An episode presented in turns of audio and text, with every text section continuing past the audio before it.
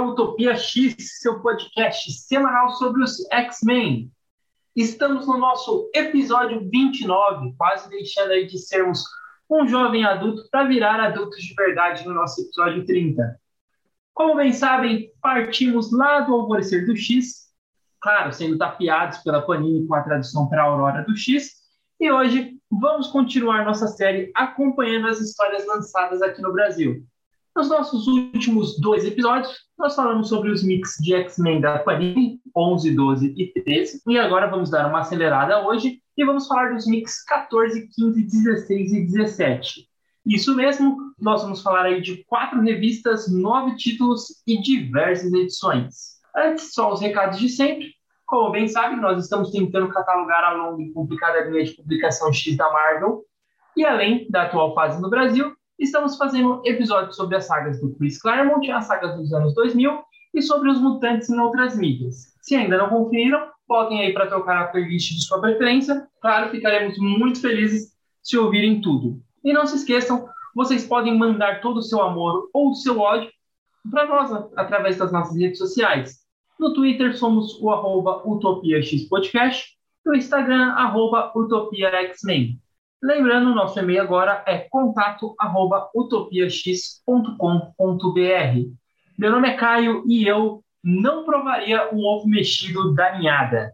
Meu nome é Henrique e uma coisa, eu quero ir num date com o Cable e outra coisa, eu provaria sim um ovo mexido da ninhada.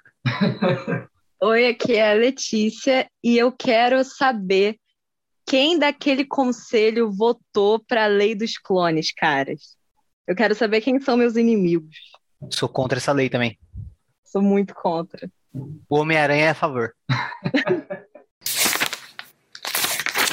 ok, então vamos ver as edições que a gente vai falar hoje, né? Uh, ah, para ficar mais fácil para vocês se, localiz se localizarem. Uh, lembrando, como o Caio disse no último podcast ou no anterior, ainda não vamos falar dos títulos Giant Size que estão nesses encadernados, mas a gente vai fazer um episódio à parte para falar deles. E também hoje a gente não vai falar na ordem que saiu nas revistas, né? Até porque são muitos títulos, uh, nove títulos e várias edições, mas os títulos são X-Men, edição 8 e 9, X-Force, edição 9 e 10, Carrascos, edições 9 e 10, Novos Mutantes, 8 até a 11, Excalibur 9 e 10, Cable 1 e 2, Satânicos 1 e 4, Wolverine 1, X-Factor 1. E uh, uma outra coisa também, no começo do, dos nossos podcasts sobre a Hora do X, a gente fazia bastante mini build dos personagens que iam aparecendo nas histórias, considerando a possibilidade de alguns um, leitores que estão acompanhando com a gente agora serem leitores de nova viagem, né? Então, por exemplo, hoje a gente vai falar sobre a ninhada, cabia uma mini build de o que são esses alienígenas da ninhada, por mais que tenha uma explicação na revista, ou cabia uma mini build do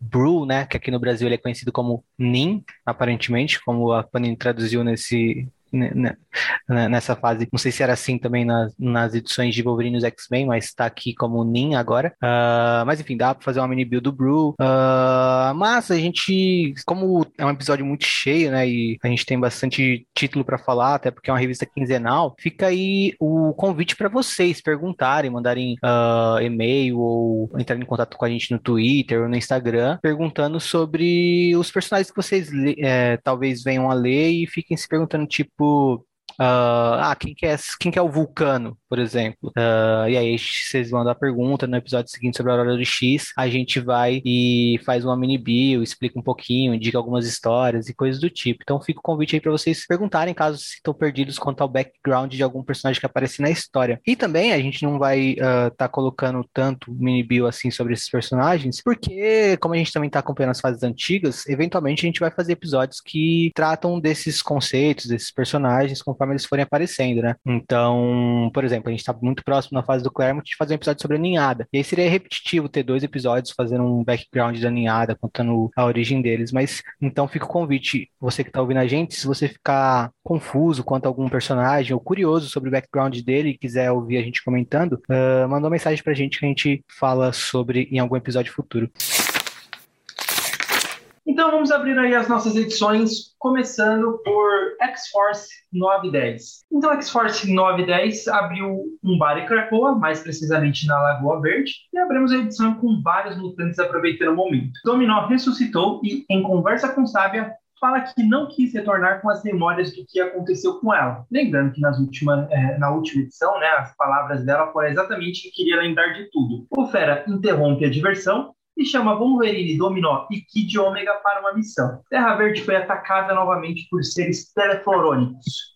Quando a equipe vai ao país, percebe que tudo foi dominado por videiras e plantas. O presidente está morto e o centro é um templo no meio da selva. Recapitulando só que em algumas edições atrás, o Fera infectou o filho do presidente, achando que ele ia morrer né, com esse vírus teleforônico, mas ele se transformou numa simbiose de plantas. A equipe em desvantagem com muitos seres plantas, Blackton Cassidy vai ao encontro deles e mais tarde recebe também o apoio de Jean Grey e Sabia. Jean, inclusive, descobriu um pequeno erro de cálculo do Fera, né? Que fez. É, ela percebeu o que ele fez que não foi além de tirar a vida do, do, filho do presidente, né, para o bem da nação de Krakoa, e sim ele acabou equipando um país hostil com armamento botânico. Jim, Sábia e Blackton unem seus poderes para destruir todas as simbioses simbiontes florônicas e mais tarde Jim Wolverine tem um banho de banheiro ao luar e ele comenta que ela é boa demais para o trabalho da X-Force. Letícia, a gente sabe que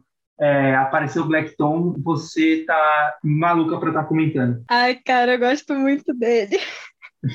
Enfim, olha, eu acho essas provavelmente duas das melhores edições, assim, dessa parte da Aurora do X, para mim, pelo menos. acho uma história muito interessante. Eu gosto muito do jeito que eles usam os personagens. Então, no início a gente já começa com diversão da família do Wolverine, que eu acho sensacional. Que tem a Gabi, né, a Honey Badger, girando a garrafinha para ver quem é que tava o Wolverine e o Daken. Quem é que, tipo assim, para a garrafa na pessoa pra pessoa basicamente se matar quase. Mas eles não morrem porque eles têm fator de cura. E eu achei essa cena muito bonitinha, apesar de, tipo, meio bizarro. Tem também uma, um quadro que ficou muito famoso nessa, nessa era, que é a galera na, no bar do Blob, que, assim, gente, é um quadro sensacional para mim, uma página, tipo uma splash page, que eles chamam, são duas páginas diretas, e tem vários easter eggzinhos para você ver o que, que os personagens estão fazendo na ilha. Aí alguns que eu gosto, principalmente, são o Shinobi Shaw e o Christian lá atrás, é, de mãos dadas, saindo de fininho. Tem uma sequência do Noturno pegando a bebida de alguém aparecendo depois para ver o show. Tem a Celine junto com o Guido, tem o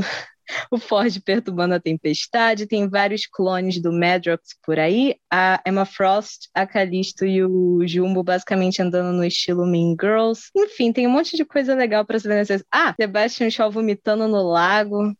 tem várias coisas engraçadinhas para você ver aqui. Eu acho que são, é um easter egg muito legal e deve ter dado muito trabalho você desenhar isso tudo, caras. Outra coisa que eu queria falar também é que eu acho a arte dessa, dessa revista sensacional, assim, muito bem feita.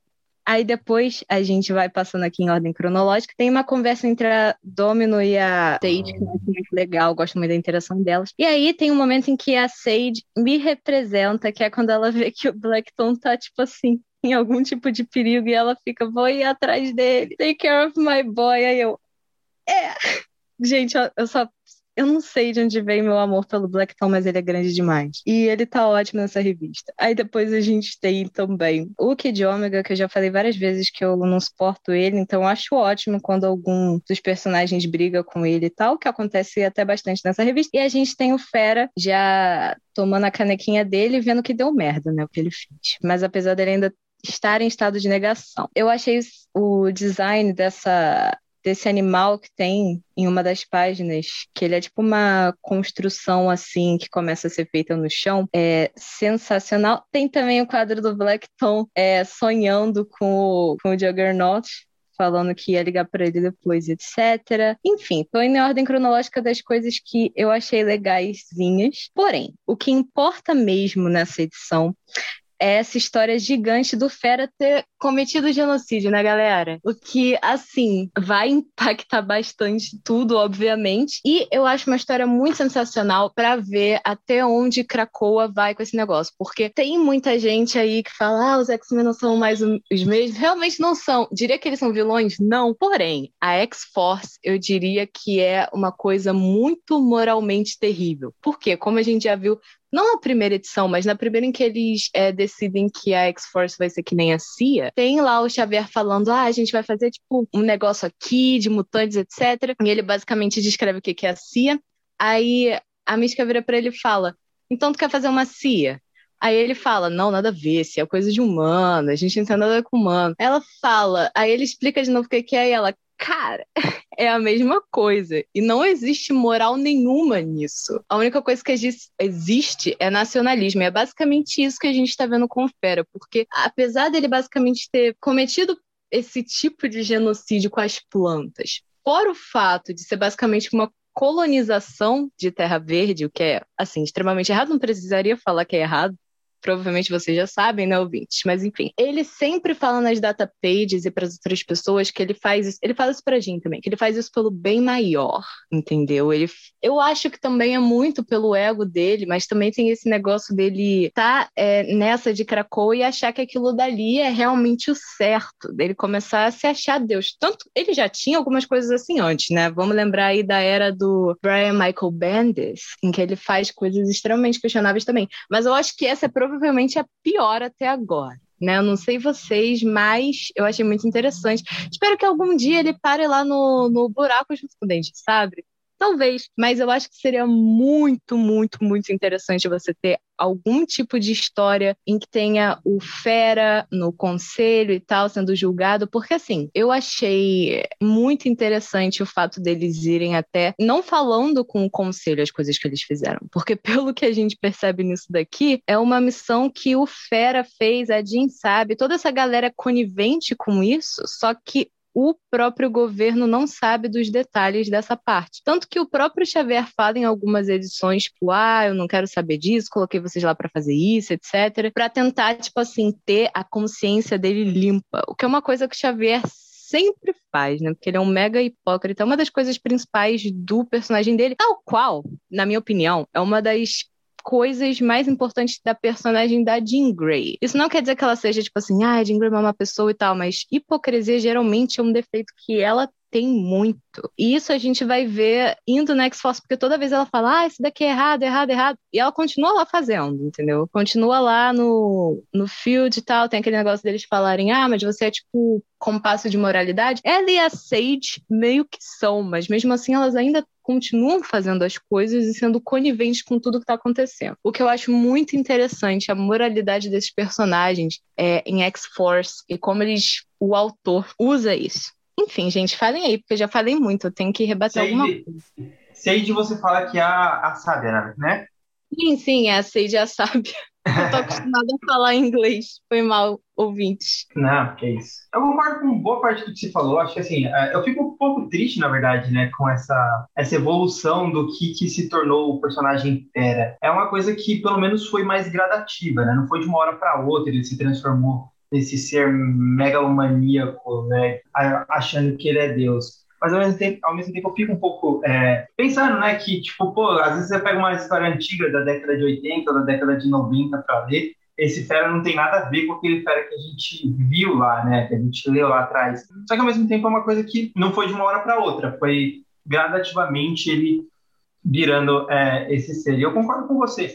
Mas eu gosto da cena de que a Jean Grey vai é, confrontá-lo. Eu gosto muito de que ela chega e, e, e, quase mata ele, falando, cara, você percebeu a merda grande que você fez? E assim, é, o, que eu, o que eu gosto dessa cena é que mostra que aqueles personagens ali, o que a gente está lendo, a gente tem que lembrar que são histórias de heróis. A gente não está lendo uma história de política sobre a, se transformando a, a Krakoa tal. Não, X-Men é uma história de herói. Claro, tem todo esse lado político, tem a, o, o diversos assuntos que X-Men abordam, sim, mas no, no, no geral, é, quem vai lá comprar X-Men está procurando o heroísmo, né? E eu fico com medo, eu sempre tenho muito medo dessa, dessa nova fase, perder esse lado de heroísmo. E eu gosto quando tem um personagem que percebe um, uma coisa que é totalmente vilanesca. Os X-Men já prenderam, já destronaram, já fizeram um monte de coisa com pessoas que fizeram muito menos do que o Fera, né? Tipo,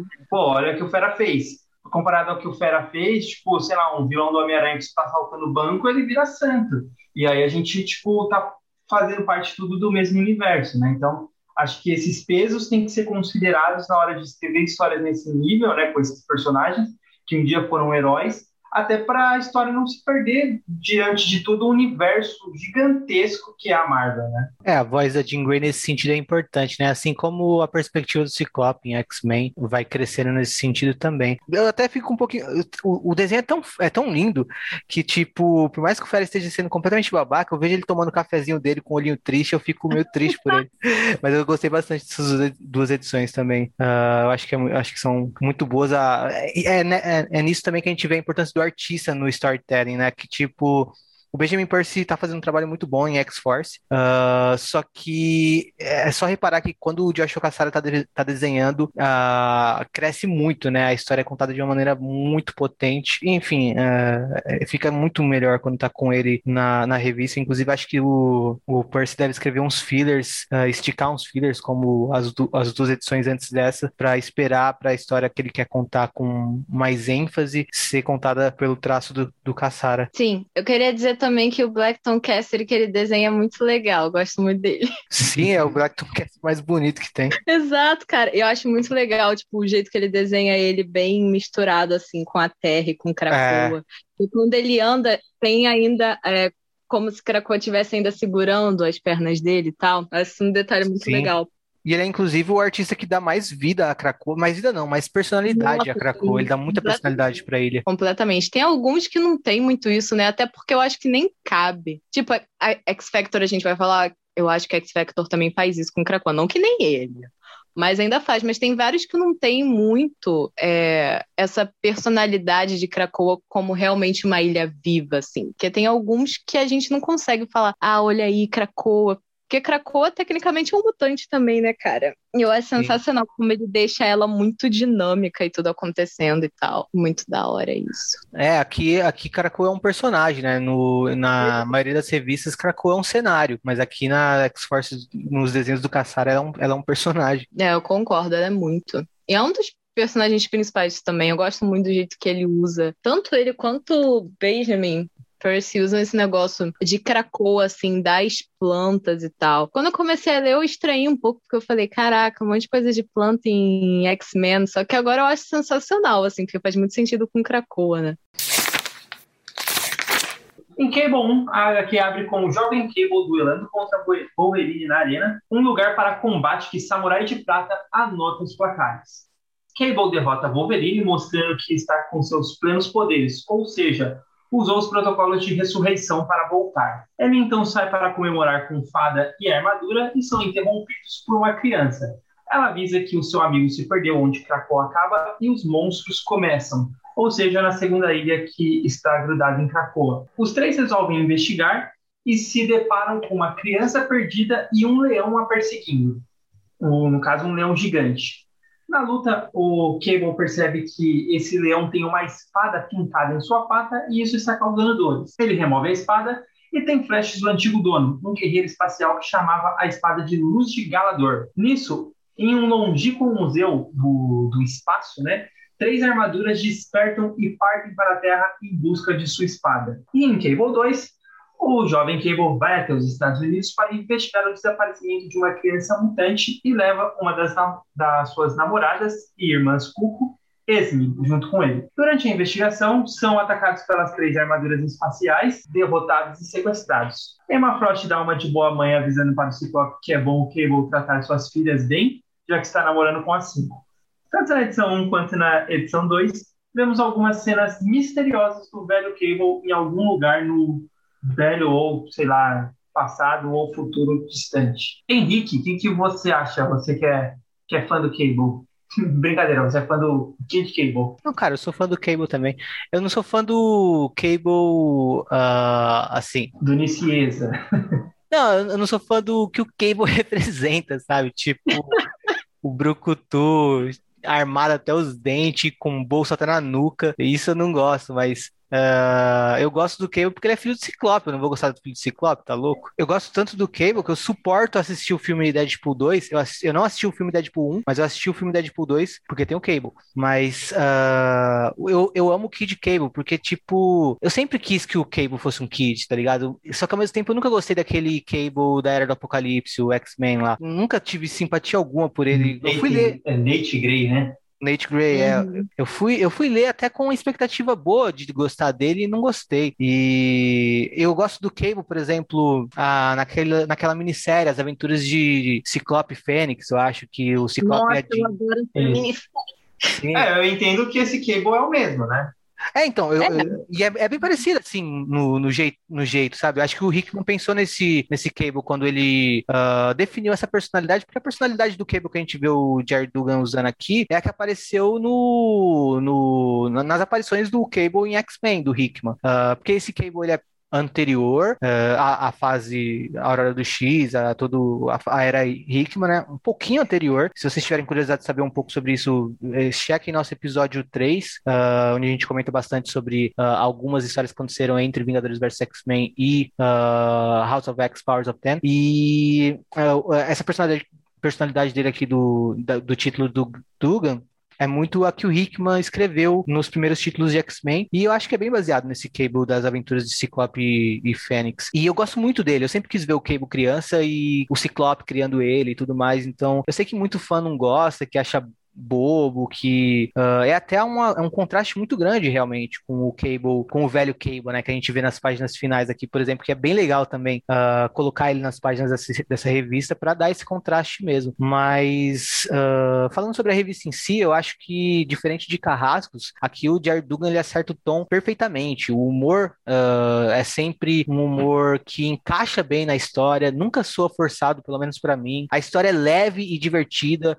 Uh, ao mesmo tempo, ela não é boba demais, tá ligado? Uh, tem algumas coisas que até você pode levar a sério. Uh, já, já dá, tipo, também um. um, é, um já já é, vai sendo construído uma história maior. É, é basicamente o título Cable, se uh, vocês estão lendo, ele é basicamente o que é essas duas revistas. É um título onde a gente vai ver a personalidade desse Kid Cable sendo explorada. Se você é um leitor que se incomoda com essa personalidade, você vai passar o, o, o título inteiro se incomodando. E mas se você é um leitor que gostou desse Kid Cable e gostou dessas primeiras edições, uh, vai continuar nesse nível, vai ser sempre, não, não vai cair, não vai subir muito, mas é, é, sempre uma história divertida. Eu acho sempre uma quebra boa quando aparece a história do Kid Cable. É muito na vibe de Novos Mutantes do Hickman.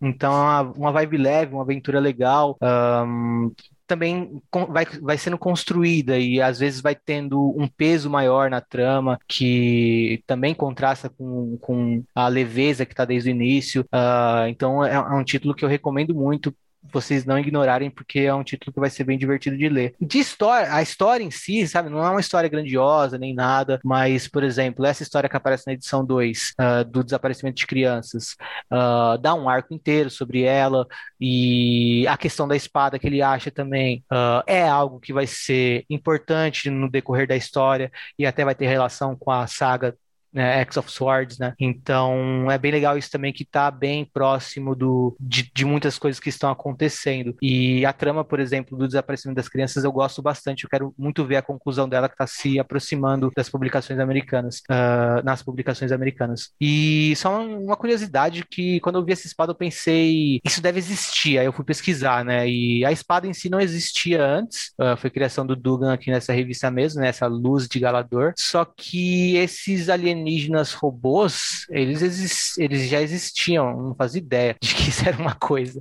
Uh, esses galadorianos são Space Knights, né? Tinha uma revista chamada ROM, que a Marvel publicava com as aventuras dessa, dessa raça alienígena de robôs e tal. Eu não faço ideia. Se algum leitor já leu essas coisas, se algum ouvinte nosso já leu essas coisas e quiser contar pra gente sobre o que se trata, porque eu não vou ler. Eu tô vendo aqui as capas e não parece ser nada muito, muito. É, pode, parece ser divertido, mas mas eu já tenho muita coisa para ler, sabe? Então, Isso é antigo? Sim, é, é dos anos. É, aqui, ó, publicação de ROM volume 1, número 1, é de 1979. Uh, ah, tem até tem, tem, eu até sinto cheiro de Marvel britânica quando eu olho para isso, mas não, não, não, parece ser não. Uh, não sei se essa, esse volume 1 é, ah, é assim, o título ROM que conta a história desses, desses, desses alienígenas e se eles talvez tenham sido criadas, criados em outro título. Uh, é, não, não, não tem aparição anterior, eles foram realmente criados nesse título. Deve ser alguma coisa que o Jerry Dugan tem nostalgia de quando ele era criança e ele trouxe para as páginas é. de Cable. Mas eu gostei deles, eu gostei, eles vão aparecendo mais um pouco na, na revista do Cable e eu achei bem divertido esses robôs. Eu achei Cable fofíssimo, caras. Tipo, quando eles anunciaram que ter uma revista do Kid Cable com a arte do Fio Noto, que é mó bonita, inclusive, eu fiquei, ok, não esperava por essa, né? A arte, esse tipo de arte com cable, principalmente, que eu sempre achei que não tinha nada a ver. Só que eu acabei gostando, eu achei fofa a história dele, tipo, acompanhar o Kid Cable e as é, Stepford Cuckoos. As gêmeas, né? Ah, eu, gost, eu gostei bastante. Achei meio bizarro ele estar tá com todas elas ao mesmo tempo. Sim. Mas em Krakow é assim mesmo, né, caras? Também gosto da cena da, da Emma Frost indo falar com o Ciclope. É bem engraçada. Deixa Ele o cara tá comer o sanduíche, mano. Na moral. Aí ela, Scott Summers, olha só. Aí ele, puta merda. Aí vai ela gritar com ele. É muito boa essa cena. Eu concordo com vocês. O que eu gosto de Cable é realmente, tipo, esse tom leve de aventura. Porque parece que você tá é. assistindo um filme na sessão da tarde, assim. Tipo, você não precisa ter uma coisa megalomaníaca. Você só quer é, tirar um tempo para ter uma paz e tranquilidade e, tipo, essa revista proporciona isso. Você sabe que vai, tipo, não, não vai ser um tema pesado e que o, os heróis da história vão passar por altas confusões, eles vão passar por altas confusões. Sim, sim. e no final vai dar tudo certo. Então, tipo, acho que é, acho que é isso o, o, o ponto alto da, da história mesmo. X-Men 8 e 9. Continuando os acontecimentos das aventuras espaciais dos novos mutantes que trouxeram, sem saber o que era, um ovo para Krakoa. Esse ovo é um ovo, um ovo rei, um objeto único no universo que centenas de rainhas geniadas sempre procuram para serem as governantes supremas da espécie. Isso atrai diversas colmeias de ninhada para Krakoa, e Bro, o mutante da raça da ninhada que vive em Krakoa, conta o que é, né? E aí o Ciclope e a Jean decidem levar o ovo para o espaço Shiar, tirando-o de Krakoa. Destrutor e Vulcano vão com eles. Em paralelo a isso, um acusador Kree sequestrou os piratas siderais ele os tinham contratado para contrabandear o, esse ovo rei, para controlar a raça da ninhada, para que os Cris, com o objetivo de, é, a longo prazo, né, conseguirem o domínio sobre outros impérios galácticos usando a ninhada. Mas, como vimos em Novos Mutantes, a equipe roubou o ovo dos piratas siderais. O Beto e a esposa de Sam avisam o gladiador que vai tirar satisfação com o acusador, né? E aqui entendam que vai tirar é, satisfação é dar um cacete no acusador, que invadiu o espaço Shiar. Todos os acontecimentos colidem, a nave de Ciclope encontra do Gladiador, que está junto dos pratos cinerais, e milhões de seres de ninhadas atrás. Bro então decide eclodir o ovo e comer seu conteúdo, virando agora o governante supremo de toda a raça ninhada. Acho que, uma da, acho que esse título aqui é uma das coisas legais e interessantes que começa, é que o Hickman fala assim, amigão, você que só está lendo o título X-Men, não vai dar certo não, você vai ter que ler todos os outros títulos X também. Inclusive isso daqui não é uma continuação da revista 7 de X-Men, não, isso daqui é uma continuação de Novos Mutantes. E eu achei bem interessante isso, né? Que você pega lá uma coisa que estava em outra revista, traz para cá, e quem não está acompanhando acaba ficando muito perdido, né? Se você de repente deixa de acompanhar algum do, dos títulos. Eu confesso para vocês que como eu já disse antes nos meus nos episódios anteriores, o meu lado, o meu lado traumático, né, tá traumatizado da, da série Lost e ele começa a dar um, um alerta vermelho aqui, começa a piscar, né? E se você pegar X-Men, né, Novos Mutantes, enfim, todos esses títulos X até então são oito e nove edições de cada, né? Só que são tanta coisa, tanto elemento que já foi colocado para a gente lidar com isso no futuro, que chega a ser é, absurdo, assim. A gente tem o que é Krakoa, por que Krakoa tá calma, o que é Araco, a gente vai ter que lidar com Nimrod, vai ter que lidar com a Orcs, aparecer os Filhos da Câmara, tudo que está acontecendo em Excalibur e, claro, o principal, a Moira. A gente já começa a falar, caraca, tem muita coisa sendo colocada, né? E fora as pequenas coisas, tipo as idosas floristas lá, é, o culto que está atacando a, a X-Force, e agora a gente ainda tem também a alinhada sobre o comando do Bro, né, que é um um Arlok sem carisma do, do Arlok, que é a mesma, na verdade, o Bro a mesma coisa, né? Um alienígena de uma raça predadora que não é um predador e ele acaba meio que sendo considerado um mutante da sua raça. Claro, é, mesmo ele não tendo o carisma do Bro, acho que uma das coisas que vale ressaltar é que ele usa terno e óculos do John Lennon, então ele pelo menos é estiloso. o, o Hickman ele acaba criando aqui novos conceitos né, para a ninhada, acrescentando mais coisas à, à, à cronologia né, da, de, dessa raça que sempre que aparece é, alguém acaba acrescentando mais coisas. Tipo, isso não é próprio do Hickman. Toda vez que a ninhada aparece. Primeiro, quando o Claremont criou ela, eles eram só, tipo, uma, uma rainha que vivia lá no planeta Ninhada, e aí ela tinha, tipo, vários membros ali da colmeia dela, todos eles obedeciam ela. Depois a gente foi ver que tem várias rainhas. E aí agora tem, tipo, esse ovo rei. E aí sempre vai acrescentando mais coisas. Outra coisa que eu gostei também é que ressuscitam coisas da série é, Guerra dos Reis, né? Que é a continuação direta de Ascensão e Queda do Império Shi'ar, que a gente falou no nosso episódio 18. E eu acho que, não sei, acho que valeria um episódio à parte também, né, Henrique? Guerra dos Reis. Mesmo não tendo até... muito a ver com mutante, né? É, a gente Mas até mencionou. A gente mencionou no final do episódio do, de Ascensão em Queda que se os ouvintes quiserem que a gente incentivem a gente a fazer esse episódio, porque a gente gostaria de fazer, mas tem que saber se vocês ouviriam também. Porque como não tem muito a ver com mutantes, também tem que saber se uh, vale a pena, se não é só um desejo nosso. É. É que assim, tipo, ali mostra muito o qual foi o desfecho do Vulcano, né? Que ele acabou depois sendo destronado e deu lugar ao Gladiador, que agora em Novos Mutantes a gente viu que é, ele não é mais o, o regente, né? A, a, é a filha da, da, da, Lilandra. E é legal ver o Vulcano voltando ao espaço Xia e ele também tendo que lidar com todo o, esse passado recente dele, né? Todo essa, essa destruição que ele causou lá. Mesmo, tipo, mostrando isso só porque ele tá de ressaca e tal, mas você vê que ele tá sofrendo você vê que tem um, um, um, peso ali, e isso só através do desenho, né? Isso vale um ponto. Apesar de eu não achar o traço tão bonito, eu gosto da carga é, que ele traz, assim. Eu acho que ele tem os, os momentos certos dele, o, o desenho. E a única coisa que eu acho que seria mais interessante, talvez, aí, tipo, do, do Rick, mas aí também não daria tempo, né? Seria algo muito, é, muito grandioso, que seria é, muito grandioso não, mas é muita, muita coisa para colocar ali em duas edições, que é um pouco mais de interação do Vulcano com os, os, membros da Guarda Imperial, né? Já que ele comandou a Guarda Imperial, lutou contra a Guarda Imperial, matou os membros da Guarda Imperial, depois comandou a Guarda Imperial. Então acho que seria legal ter visto um pouco mais de interação deles com deles é, do Vulcano com a, com a, Guarda. Eu gostei da pequena participação do, do Beto também, acho que o Beto é sempre muito bom, participa rápido, faz as suas piadas, tipo, fala que ele não é, pode matar os piratas siderais, depois ele fala, ah, não, eles são amigo, família do, do, de um amigo meu, né? Tipo, acho que na a tradição fica até meu, meu chega, de um chegado meu. Então, eu gosto muito da, da participação do, do Beto. O Henrique falou que não gosta do Mini Gladiador, né? Tipo, acho que em off. Agora nem lembro se você falou isso no episódio, eu fui em off.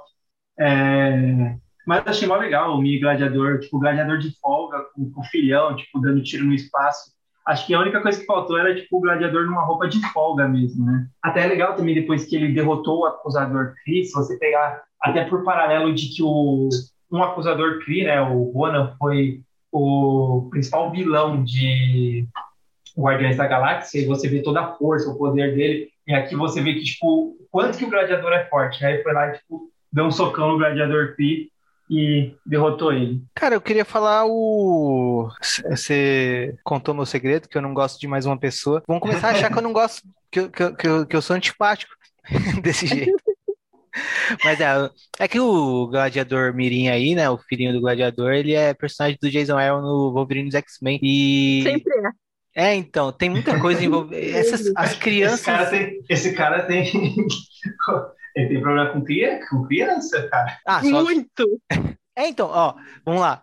Uh, o, o Brew uh, era o mais simpático, assim, mas é que nem se falou, ele não, não chega a ser um Warlock, jamais será. Uh, é uma tentativa de fazer uma espécie de Warlock. É até nas que eu li de. Eu não, eu não consegui ler Wolverine X-Men inteira, mas no, até onde eu li, eu achava até um pouco forçado todas as participações dele. Eu acho ele simpático visualmente, mas aí quando o Jason Aaron escreve alguma coisa no Wolverine X-Men é difícil eu gostar. Mas o. Vai lá, tem o Brew. Aí tem esse, essa, essa criança, filha do gladiador, que uh, eu acho chata demais. Uh, tipo um playboy mimado, tá ligado? E não vamos esquecer de. Não vamos esquecer de esquecer a cracoazinha que o, que o Jason Aaron criou lá, né? Mas, beleza. E, enfim, mas o. Eu, eu, eu, o que o Caio, de novo, né? O que o Caio fica com os pés no chão, eu fico com os pés nas nuvens. Quando eu vejo o, o Hickman criando mais conceito.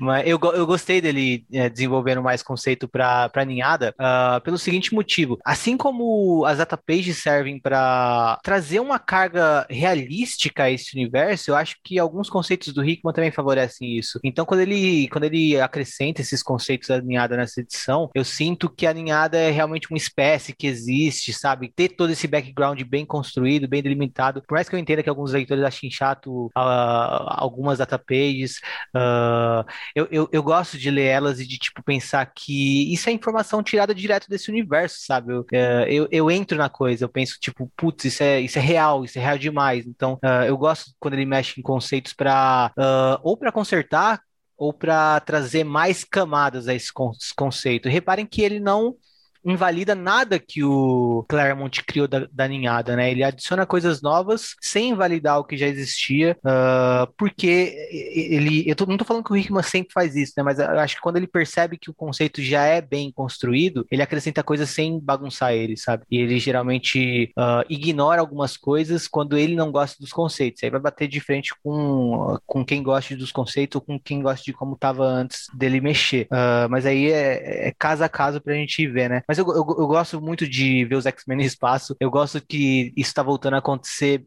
de maneira que me entretém. Uh, eu tô vendo as aventuras dos X-Men no espaço, estou gostando. A última vez de, que eu gostei disso, fora essa era do Hickman, foi realmente em Ascensão e Queda do Império Shi'ar, sabe? Eu não lembro em Ascensão Queda, depois de Ascensão e Queda do Império Shi'ar, de ter aventuras espaciais dos X-Men que me divertiam, que me entretiam, e a, nessa era Hickman tá tendo, e cada vez mais os X-Men se aproximam do núcleo cósmico da Marvel. Fica até a dica, acho que eu já dei algum outro podcast também, dos leitores se interarem em, em títulos uh, de, do núcleo cósmico da Marvel, principalmente os escritos pelo Al Ewing, uh, porque ele tá escrevendo Espada atualmente, que é um título do Núcleo Mutante também. E eu imagino muito que, tipo, tudo que o Hickman coloca nessas edições de X-Men vai reverberar em algum momento. E o Caio fala o Caio falou agora, por exemplo, que é muita coisa, e realmente tem essa sensação de que é muita coisa, né? E que, tipo, por exemplo, se eu soubesse que a fase do Hickman ia durar, sei lá, dois, três anos, eu ia ficar preocupado também. Mas eu continuo achando que vai, vai ser uma era enorme, de tipo uns 10 anos, então uh, eu gosto de ver essas coisas sendo criadas porque eu fico pensando que eu vou ter o payoff lá na frente. Eu também acredito no Hickman.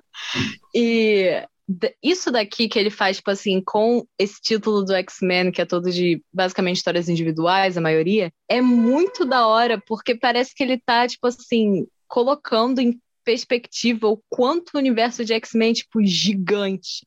Porque quando você para para pensar, é como se você tivesse, tipo, uma própria editora é. só de X-Men. Porque tem histórias de literalmente tudo. Sim. Tem magia, tem negócio de espaço, tem o negócio inteiro, entendeu? Então, quando você coloca para cima, assim, você pode observar o que, que tem, você vê quanto é gigante, o quanto ele tá querendo usar literalmente tudo. Espero que ele consiga, né, usar tudo. Eu tô confiando no homem, eu já entreguei tudo para ele, mas realmente, quando falou de Lost, eu fiquei, meu Deus, realmente tem coisa que ele pode largar assim no meio do caminho, a gente nem sabe, né? Mas espero que não. Pelo menos as coisas importantes eu acho que ele não vai largar no meio do caminho, então tô de boa com, com o Hickman. As coisas estão indo até agora para um lugar que faz sentido. É, só para não ficar um mal entendido, na verdade, assim, por mais que eu, eu fale que eu esteja com os pés no chão, né, sobretudo, acho que eu já tinha comentado isso também no outro episódio, eu gosto muito desse alvorecer do X, tipo, muito mesmo. Tem, eu, eu acredito que tem muito mais ponto positivo do que ponto negativo, principalmente de colocar os mutantes de novo como os protagonistas do universo Marvel porque é algo que eu sempre bato na tecla, é, eu, eu bati na minha te, na tecla a minha vida inteira, a Letícia acabou de comentar também isso, eu já falei é, tanto acho que no nosso primeiro episódio e durante vários outros, o universo X, o universo mutante, ele é muito grande, até para dentro do universo Marvel mesmo. Ele funciona como um universo separado. E eu acho que o Hickman, ele é muito fã de tudo isso. E essa fase, ela tem potencial para ser uma fase tão grandiosa ou até maior do que foi a do Claremont ou a que foi a do Morrison. A do Morrison principalmente porque ele teve pouco tempo trabalhando, né? É, eu só espero muito que ele não se perca com esses é, elementos megalomaníacos que ele está criando, que não tem explicação agora, que são coisas muito mais pro para o futuro, né, para ser trabalhado ao longo de várias e várias e várias é, histórias. Então, a gente espera que isso seja trabalhado ao longo dos próximos anos e não que isso seja meio que largado, né, e o, Clar, o, o Claremont, não, o Rickman acabe saindo ali da cabeça do título X e isso caia no colo, nessas esses elementos que ainda não têm explicação acabam caindo no colo de um outro roteirista que vai acabar explicando de uma forma muito tosca ou uma forma assim, muito esmero do que seria a explicação do Hickman, né? Que é uma coisa que a gente vê muito em várias e várias HQs por aí, que um roteirista cria uma coisa um roteirista seguinte meio que tenta explicar isso. Então é, é, é só esse meu pé atrás mesmo, né? Mas no geral eu gosto muito dessa fase. Carrascos 9. Pyro finalmente chega a Cracoa e o Jaqueta Amarela infiltrado nele trabalhando para as crianças do Jason Aaron, pode ver a ilha. Ele é recepcionado por sua namorada, Jean Grey, com um carrão onde eles podem andar por Krakoa a um lindo pôr do sol. Acontece que Emma descobre, descobriu tudo primeiro e está fazendo Jaqueta Amarela acreditar que ele está vendo tudo isso. Mas Pyro está na praia junto com Bishop, Emma Magneto e três das cucos que estão auxiliando a Rainha Branca na ilusão. Elas descobrem que ele pretendia voltar para Madripoor e novamente o inimigo vem de lá. Magneto extrai o navio minúsculo de dentro do Pyro e o joga longe no mar. Navio, no caso, submarino, né? Sem matar o Jaqueta Amarela. É... Através da telepatia, Emma ameaça a Omnis Verente para que nunca chegarem perto de Krakoa de novo. Os cinco, né, os cinco que ressuscitam, no caso, eles não estão conseguindo ressuscitar Kate Pride. Em Carrascos 10, Forge e Tempestade descobrem que o antigo aparato de Forge para inibir os poderes mutantes caiu nas mãos dos russos e os carrascos decidem atacar o navio que contém a armadura. Lá encontram Daniels, um antigo colega de Forge que tem memória fotográfica. Ele foi sequestrado e obrigado a replicar o anula poderes nas armaduras. Os carrascos destroem tudo e resgatam Daniels, levando para Krakoa. Depois, Forge e Emma alteram a mente dele, o transformando em uma nova pessoa. E aí, Letícia? É, então, essas foram duas é, edições que não aconteceram grandes coisas, né, cara? A gente tem as crianças de Jason Aaron. Assim, quando, a, quando você abre a primeira revista que a gente estava falando agora do, dos carrascos, você dá de cara com o Pyro, tipo, com a Jean Grey em cima de um carro, etc. Eu vou falar para vocês que eu não entendi nada do que estava acontecendo. Primeiro eu achei até ok, tipo, ah, Krakow é assim, poliamor, né, galera? Só achei nada a ver que era o pareadinho, mas ok. E aí depois tu vê que é a Emma criando um tipo de ilusão. Também achei interessante que ela tem, tipo, ali montado tipo um teatro, talvez para ela conseguir visualizar melhor o que ela tá implantando na mente dos outros. É, esse negócio do Pyro, quadrinho e tal, uma coisa que me deixa meio bolada, a gente já falou isso antes, mas eu vou repetir, que é que esse Pyro é basicamente um personagem novo, né, cara? Ele não tem nada a ver com o Pyro de antes, o que me deixa muito triste, porque eu gosto mais da personalidade do Pyro anterior. Mas enfim, agora a gente tem esse Pyro aí, vida louca, etc. Sei lá o que, que ele tá fazendo, né, caras? Fora isso que a gente tem é aquela cena engraçadinha do Shaw com whisky, que se faz o whisky em Krakoa, tipo, em pouco tempo, por causa dos poderes do pessoal. Achei fofinho, achei da hora o Ford aparecer. Como sempre, tudo que ele faz deu merda, né? É um tema recorrente na vida dele. Uh, tem uma cena que é da Emma, em que ela, tipo assim, tipo, abre uma parte da roupa dela e tal, que foi muito polêmica na época que saiu essa revista que a galera ficou, ai meu Deus, foi desnecessário, etc. Assim, desnecessário meio que é, só que eu não fiquei tipo, ai meu Deus, que horror, porque eu acho que isso faz sentido pra Emma Frost, sabe qual é como uma personagem. Ela tecnicamente conseguiria fazer aquilo dali, tipo, facilmente. Só que a justificativa que ela dá de, tipo, ah, é mais fácil quando as pessoas estão tendo o mesmo pensamento, eu achei ok também. Tipo, se fosse, lá, a Jean Grey ou a, a Betty Braddock, eu ia falar que porra é essa, mas a Emma Frost eu achei até ok, gente. Não, não achei isso uma, um grande negócio, não. É, também gostaria de mencionar que a Calista apareceu em apenas uma cena, mas ela brilhou. Foi maravilhosa, como sempre. É que nem o, o. Ela é o meu Black Tone de, de Marauders. Sempre que ela aparece, eu vou comentar alguma coisa. Enfim, é isso. Não tem grandes coisas que acontecem agora, porque o que vai acontecer mesmo é nas próximas edições, com o negócio da Kate, né? A gente tem o pessoal falando com o Charles, tipo, ah, a gente é, acha que não pode ressuscitar ela e tal, tem aquele mistério, uma, um pessoal achando que a Marvel ia cometer a loucura de falar que ela não era uma mutante. E outra coisa, a coisa que eu, na real, mais gostei dessa revista foi a carta, e-mail não sei se é uma cartão e-mail, é, que a Kit, que a Kate manda pro, pro Noturno e o Noturno responde o dela, caras, que o Blair me emocionou, falando sério. Que ela fala, tipo, como é que ela tá se sentindo, que ela não. Que, tipo assim, é legal ter e etc. Só que, como ela não entra em Krakow, ela se sente meio que é, longe de todo mundo, é, e etc., ela fica falando, tipo, comenta, ah, noturno, sempre que eu tinha esse tipo de, de questionamento, eu sempre ia até você e tal. ela fala, ah, é como se você fosse meu rabino ainda agora. E ele responde lá.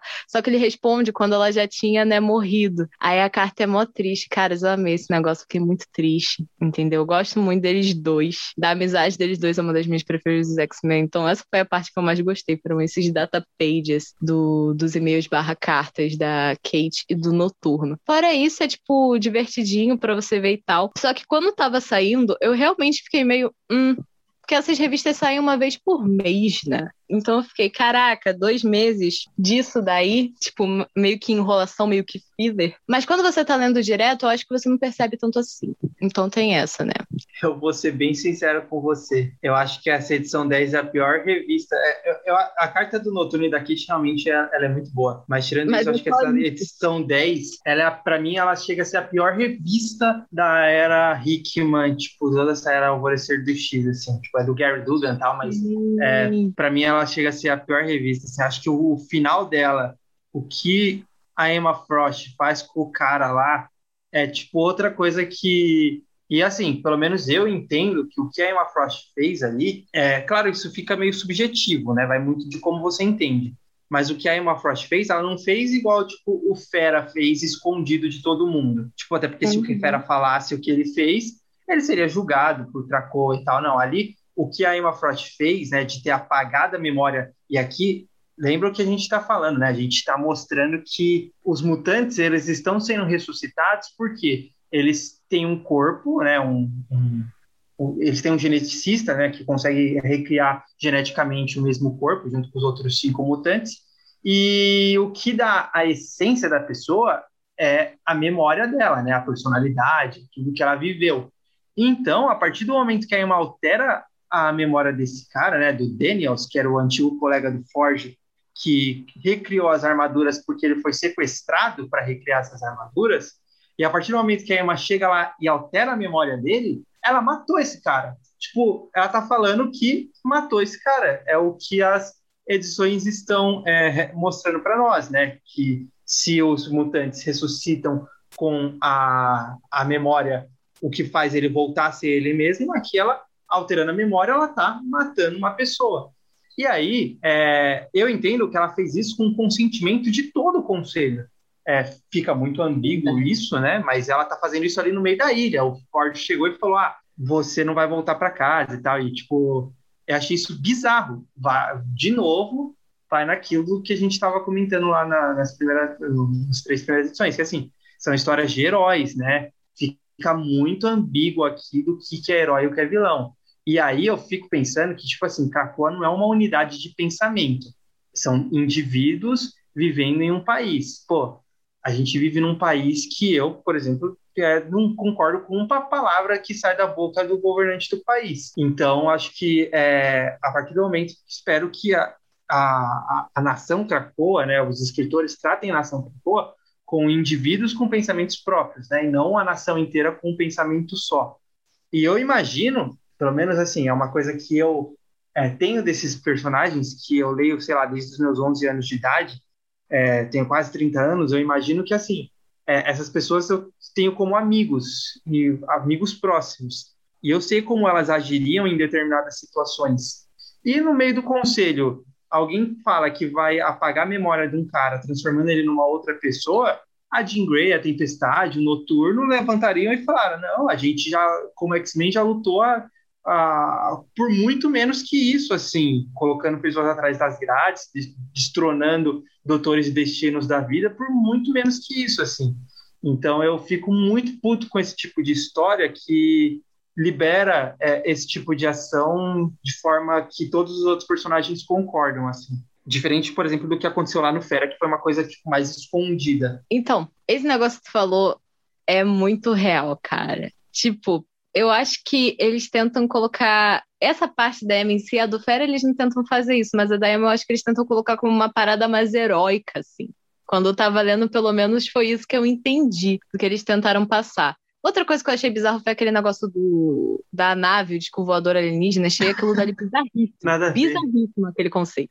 Não. Completamente nada a ver. Mas o que tu falou é que também tem esse lance do conselho ser tipo por votação, né? Porque eu sempre fico muito bolada com esse negócio do conselho também, de tipo, o que, que eles deixam passar, o que, que eles não deixam passar. Porque quando você, você vê aí a galerinha que tá no, no governo, não é uma galera assim muito da hora. Tu vê que tem, tipo, o Noturno, a Jean Grey e a Tempestade, mas o resto do pessoal não dá pra confiar em ninguém, né, cara? Ah, só neles e na Kate diria eu. É, eu... é, é que ela, ela tá morta, né? Tipo, nessa edição ela tá morta, então nem dá pra cantar ali. Mas eu imagino que, tipo, a Tempestade, a Jean Grey e o Noturno morreriam lutando, né? Porque é, por mais poderosos que eles sejam, acho que tem outros ali muito poderosos também, como Magneto, Apocalipse, é, Exodus. É, eles morreriam lutando para tentar defender um, uma pessoa que está sendo atacada injustamente, né?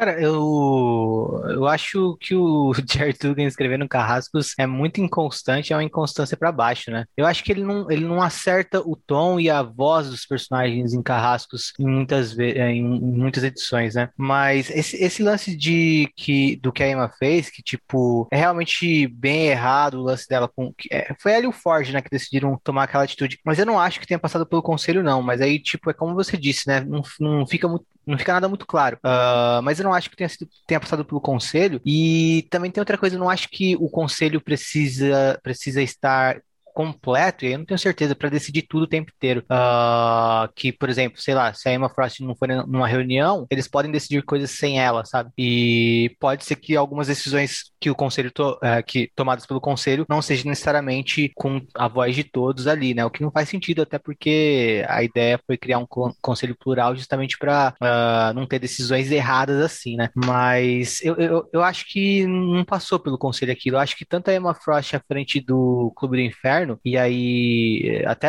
a gente pode depois discutir outras edições futuras para ter certeza disso e para ver se faz sentido o que eu tô falando, mas eu acho que tanto a Emma Frost à frente do Clube do Inferno como o Fera à frente do da X-Force, eu entendo que eles tenham meio que tipo carta branca para eles fazerem certas coisas, sabe? É, eu acho que eles têm uhum. uma, uma liberdade para agir, para tomar decisões e que eles não precisem necessariamente levar os assuntos dessas equipes para o conselho. O lance que vocês falaram dele não acertar no tom é muito real com com, Carrascos, na minha opinião, porque assim, é uma dissonância muito bizarra da história que ele está tentando contar versus o que está acontecendo na página, assim. Não que eu não goste, porque eu gosto muito dos personagens, então não falo muito mal de Carrascos, assim, porque tem alguns dos meus personagens preferidos do X-Men. Porém, tem muito esse negócio, tipo assim, dele falar, não, a Hellfire Trading Company é uma empresa séria, tem esses assuntos sérios, é, a Kate agora, tipo assim, é crescida, tem todos esses negócios, é, a galera vai salvar a gente em outros países, é coisa diplomática. Só que aí, quando você vai ver os vilões do, do negócio pelas é, primeiras, sei lá, 15 edições são crianças. Primeiro, crianças de, do Jason Aaron, que já é muito bizarro. Aí tem esse tom, tipo, que às vezes faz piada com alguma coisa. E uma coisa que me incomoda muito, eu não sei se isso é muito aparente nessa revista, nesse, nessas duas edições em si, mas em Marauders em geral, em Carrascos em geral, que é que ele não coloca muita ênfase no trabalho, tipo assim, não trabalho em grupo, mas nas relações interpessoais da galera. Tipo, quando a gente tá lendo X-Men, geralmente a gente gosta muito porque a gente sabe do relacionamento dos personagens entre si. Tipo, se a gente tá vendo, tá lendo por exemplo, gibi do Claremont, a gente sabe como cada personagem reage um ao outro. Tipo, a gente sabe como é o Colossus com o Wolverine, a gente sabe como Sim. é a Tempestade com o Wolverine, a gente sabe como é a Tempestade com o Colossus, ou a Tempestade com o Noturno, etc, etc. E em Carrascos, tem uns que eu não consigo dizer para você como funciona. Tipo, sei lá, a Tempestade com o Pyro. Não sei. Não sei o que, que eles fazem. sabe? Verdade. E os que a gente sabe mais é porque já existia material antes, tipo a Emma e a Kate. Provavelmente é o que a, é a relação mais desenvolvida. Só que mesmo assim ela já é mais desenvolvida porque já tinha muita bagagem sabe? Sim. Então a gente já sabia do laço que elas duas têm. E ele fica apostando muito só, tipo assim, jogando tudo nelas. E aí o resto eu não sei das outras pessoas, como eu falei para vocês, assim. A gente sabe, por exemplo, de como é a tempestade com Bishop, não porque é mostrado aqui, porque geralmente nunca é. A gente sabe de é. como eles dois trabalham juntos, porque a gente já viu isso antes, sabe? Isso é uma coisa que me deixa muito bolada em Carrascos especificamente, porque a gente vai falar de Hellions, que é literalmente o contrário. Exatamente. Porque, tipo assim, o Bicho, ele já consegue colocar, tipo assim, como é cada pessoa, sabe? Como é cada relação entre os personagens. Isso é uma coisa que me preocupa muito, porque ele vai escrever X-Men, né, cara? É. Ele vai escrever o título é. principal. E isso é a coisa principal dos X-Men, sabe? É o relacionamento dos, entre os personagens. É por causa disso que a gente realmente gosta muito das histórias, sabe? Wolverine 1, só lembrando que é, essa edição né, se chama Wolverine 1 porque no original, né, nos Estados Unidos, é, essa nova fase do Wolverine teve dois títulos número um. A primeira fase, que foi a que já foi lançada aqui na, pela Panini, né, que nós comentamos no nosso último episódio, que é do Wolverine indo atrás do cartel floral. E agora tem essa edição 1, que começa com o Ômega Vermelho chegando em Krakoa, cheio de sangue, cobrando a anistia que estão oferecendo, mas não Wolverine, né, que o ataca logo que ele chega, mas ele é impedido por Magneto. O Magneto fala para o Wolverine investigar o porquê ele está cheio de sangue e o joga através de um portal, né? Ele está cheio de sangue, no caso, o Ômega Vermelho. Acontece que o Ômega Vermelho matou um monte de vampiros e deixa um rastro para a Loga investigar em Paris. Wolverine é emboscado, serve de bebedouro de sangue para os vampiros, é resgatado por uma caça-vampiros francesa eles se juntam, novamente acham os vampiros e novamente tem, Logan tem seu sangue drenado. No final, Omega Vermelho ele acaba provando sua inocência, é liberado para andar livremente por Krakoa, eu não sei quem teve essa decisão, é bizarra. E ele atravessa um portal e se encontra com Drácula em plena luz do dia, mostrando que Ômega Vermelho, na verdade, estava trabalhando para o Drácula em troca de um sintetizador de carbonádio é, o Drácula queria o sangue do Wolverine. E aí, Henrique, você que gosta do Percy? É, então, uh, o, a edição 1 de Wolverine, então, como você disse, né, teve duas histórias. A primeira que é aquela que depois é continuada em Wolverine 2 e 3, e essa que a gente está vendo agora. Eu achei um acerto da Panini publicar assim. Uh, ou seja, dois arcos, né, sendo criados numa primeira edição. Um já se encerrando e o outro sendo desenvolvido aqui. Tem algumas semelhanças, né? O fato do Wolverine se aproximar de uma figura humana, naquela história era o, era o Dude, e aqui é essa caçadora de vampiras, né, essa Buffy. Isso, é, além disso, também tem, um, tem outra semelhança que naquela primeira história o Wolverine tá ele olhando para si mesmo e, e, vendo um monstro, né? Uh, e aqui também ele olha para algum lugar e vê um monstro, mas aqui no caso não é mais ele, ele mesmo, né? E sim o Ômega Vermelho. Então tem essa, também tem essa, essa questão dele tá vendo uma tá vendo uma problemática em aceitar que um lugar tão bom como Krakow Krakoa seja abrigo de uma figura tão perigosa quanto o Omega Red, assim como ele não estava conseguindo se aceitar em Krakoa e se aceitar no momento de paz, é, ele mesmo tendo dificuldades para se perdoar ou para confiar em si próprio, né? Então a gente vê esse, uh, até porque ele, ele se vê com partes da memória faltando e o corpo de colegas mutantes ao redor dele numa das edições passadas. Então, uh, eu acho legal como o Benjamin Percy trabalha tematicamente a revista do Wolverine, né? Uh, parece que ele tem um, uma consciência muito grande do que ele está fazendo tematicamente e ele coloca isso bem visivelmente nas páginas,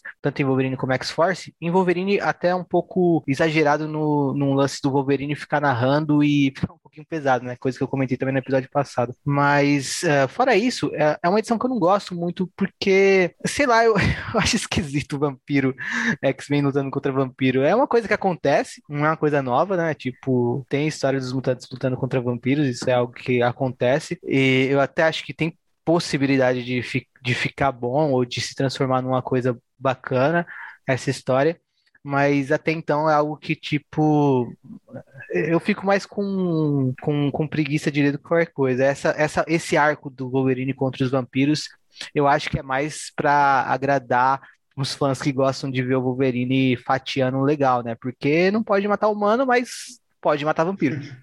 Então, eu acho que serve para isso, né? Para fazer para fazer o Wolverine fatiar geral. E mas fora isso, a única coisa que eu acho bacana dessa edição é a página final, né? A data page que mostra a amostra sanguínea uh, do Wolverine e explica o porquê é, é, o sangue do Wolverine tem uma possibilidade interessante para os vampiros, que é para mim um bom uso de data page, né? De fazer uh, esse mundo parecer real. Então aqui dá uma explicação de um é, conceitos assim geralmente aparecem nos quadrinhos no sentido de tipo, ah, os vampiros vão usar o sangue do Wolverine, pronto, acabou. Faz, é, é legal para eles. E nas, as datapages dando um embasamento para esse conceito, por mais fantasioso que possa ser, eu acho, eu acho legal. Uh, e também eu acho que dá para você ignorar completamente várias datapages. Quando você vê uh, essa daqui, por exemplo, é ignorável. Uh, é só para tipo dar uma profundidade maior para aquele mundo mesmo. Mas fora isso, é uma edição que não tem muito o que comentar. Achei ok, não fere, mas também não empolga. Eu acho que só tem que tomar cuidado esse lance dos mutantes brigarem com os vampiros numa nova nação é uma coisa que já é, pode só repetir o que já aconteceu lá em Utopia, né? Que na época que tinha as revistas de Utopia lá por é, 2009, 2010, lá por aí, a Marvel lançou uma terceira revista de X-Men, né? Com o título X-Men. Tinha Uncanny X-Men, X-Men Legado, e aí lançou uma terceira revista. Eu não lembro exatamente se o título era só X-Men mesmo, ou se era... É, tinha algum subtítulo, enfim. Mas a história principal era exatamente dos vampiros chegando em São Francisco, e aí eles têm que lutar contra os mutantes, que já estavam lá em São Francisco, né, na baia lá de São Francisco, com a ilha deles próxima. Então acho que acaba se assemelhando muito esse começo de história com é. essa história que já teve do, dos mutantes contra história, os vampiros. Uma história bem esquecível também essa daí, né? O, eu só lembrei de uma coisa interessante, que o começo dessa história eu acho bem legal, ainda nessa parte temática que eu ressaltei positivamente, que é o Wolverine, o Omega, o Omega Red, como eles diziam no, na animação. na animação. é, o Omega Vermelho chegando no, em Krakow e tal, e o Wolverine incomodadíssimo, e o Magneto, tipo, segurando a onda do Wolverine. Eu acho legal porque as três figuras aqui, né, o Wolverine, o Magneto e o Ômega Vermelho, são três figuras mutantes que uh, já foram encaradas de maneira uh, assim vilanesca. O Omega Red, ok, é um vilão, ok. O Magneto já foi um vilão e o próprio Wolverine ele já foi encarado como um cara tipo um anti-herói bem problemático, tipo ao estilo Justiceiro, Justiceiro que, lembrando, surge como uh, um anti-herói mais voltado para vilão do Homem-Aranha, e então o Wolverine também tem essa carga negativa. O próprio Magneto fala, ah, muita gente não confiava em você também e não gostava de te ter por perto em outra época da sua vida, sabe? Da mesma maneira que você está tratando o Ômega Vermelho. E então, eu acho isso interessante também, tipo, é, uma pena que eu acho que fica subdesenvolvido conforme a, a história se, a história avança e se volta mais para uma ação meio uh, genérica mesmo. Eu concordo. Eu gostei mais dessas partes, assim, de interação de personagem deles três, porque, assim, eu gosto de vampiros, caras. Gosto muito, acho muito interessante que os vampiros têm esse negócio com o sangue do Wolverine, porque se eu fosse vampiro, eu também ia achar muito interessante esse negócio, mas é uma história que eu fico meio, ok, mas pra que e por quê, sabe? Eu sei que sempre tem que ter uma história do Wolverine, porque o Wolverine vende muita revista, mas é meio, não sei, meio aleatório, sabe? Essa história do Wolverine com os vampiros. É divertido. Tipo, não é ruim, é divertido, só que é meio gratuito, eu acho. Tipo. Não, é isso mesmo que eu acho, eu acho meio gratuito, assim. Mas eu sei que tem que ter história do Wolverine, né? Então, tamo aí nessa. Novos Mutantes 8. Nos arredores de Nova Roma, na floresta amazônica, um mutante brasileiro é salvo pelos habitantes da cidade de uma criatura. Magma é chamada para resgatar o mutante e o levar a Krakoa. Ela então parte para sua cidade natal junto com dinamite e armadura. Lá descobrem que esses seres estão atacando os mutantes que tentam acessar o portal de Krakoa a partir do Brasil e decidem liquidar com os monstros. Ao final, descobrimos que uma mulher estava por trás dos monstros e jura vingança com quem os matou. Paralelo a esses acontecimentos, Sebastian Shaw se reúne com o chefe do cartel Borren, aquele que matou os pais do Bico, e avisa que através do mercado negro vai investir nos rivais deles para acabarem com o cartel Borren por eles terem atacado mutantes. Novos Mutantes 9 e 11, é, 9 a 11, né? O despertar dos poderes de uma nova mutante da República Carnélia, uma nação que não reconhece Krakoa, faz Dani, Dinamite, Karma, Câmara e Magma irem ao país para resgatar a jovem sem, ser, sem avisar o conselho, que já está irritado com os novos mutantes pelos acontecimentos com os pais do Bico. Já no país, Dani convence os militares a deixarem eles intervirem, que aceitam, pois ou eles resolvem o problema, ou são cinco mutantes a menos no mundo. Acontece que o, o poder da jovem é criar uma orbe de pesadelos que cresce rápido e afeta todos à sua volta, fazendo com que os novos mutantes sejam dominados por ela. Em Krakoa, ciente do que aconteceu, Doug decide levar reforços e vai com armadura, lupina, mondo e junto, e junto do antigo membro da Frente de Libertação Mutante, o antigo vilão Distopia para ajudar. O primeiro-ministro de Carnélia faz uma declaração à imprensa culpando os mutantes por causar toda a confusão, em retaliação a ele não ter assinado o tratado de reconhecer Krakoa. Nisso, pede para os militares atacarem os novos mutantes. Distopia e Mundo conseguem desfazer o domo de pesadelos e libertar todos os afetados, porém agora são cercados por militares. Magia se teletransporta e avisa o primeiro-ministro que os mutantes salvaram todo, tudo e todos, e mesmo assim esse primeiro-ministro os criminaliza. Isso jamais será esquecido e o teletransporta, né, teletransporta todos os mutantes de volta para Krakoa, salvando todo mundo.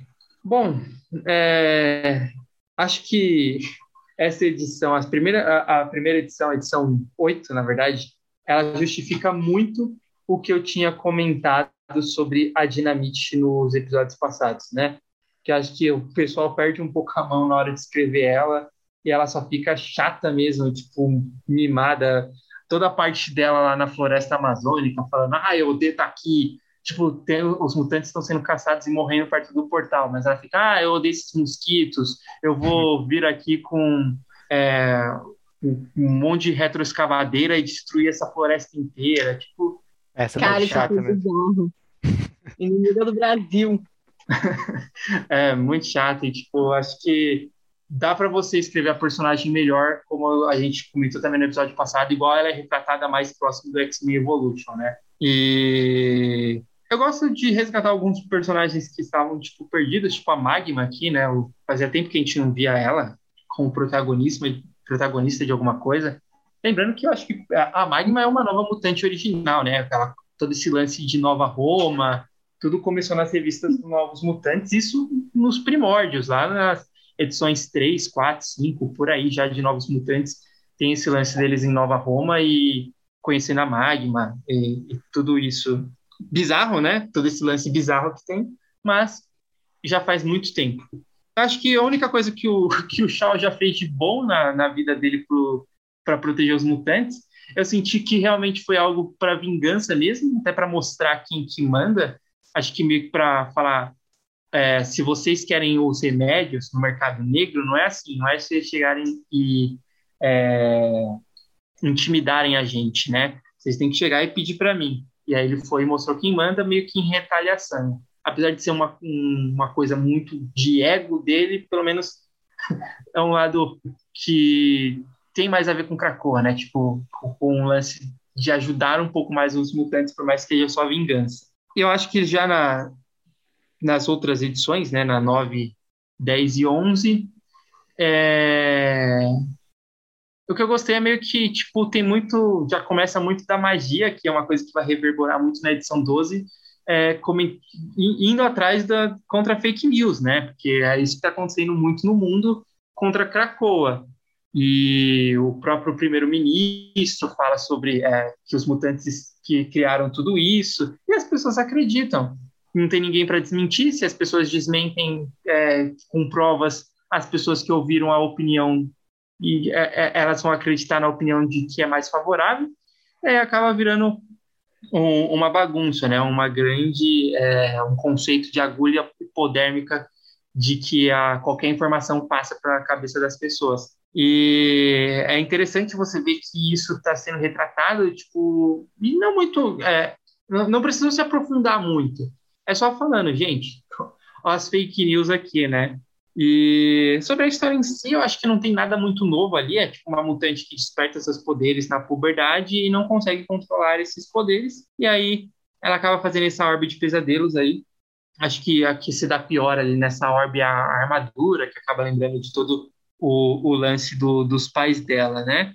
E eu acho que outra coisa interessante de, de se comentar na história é que esse é um terceiro país fictício só das histórias que a gente está comentando hoje, né?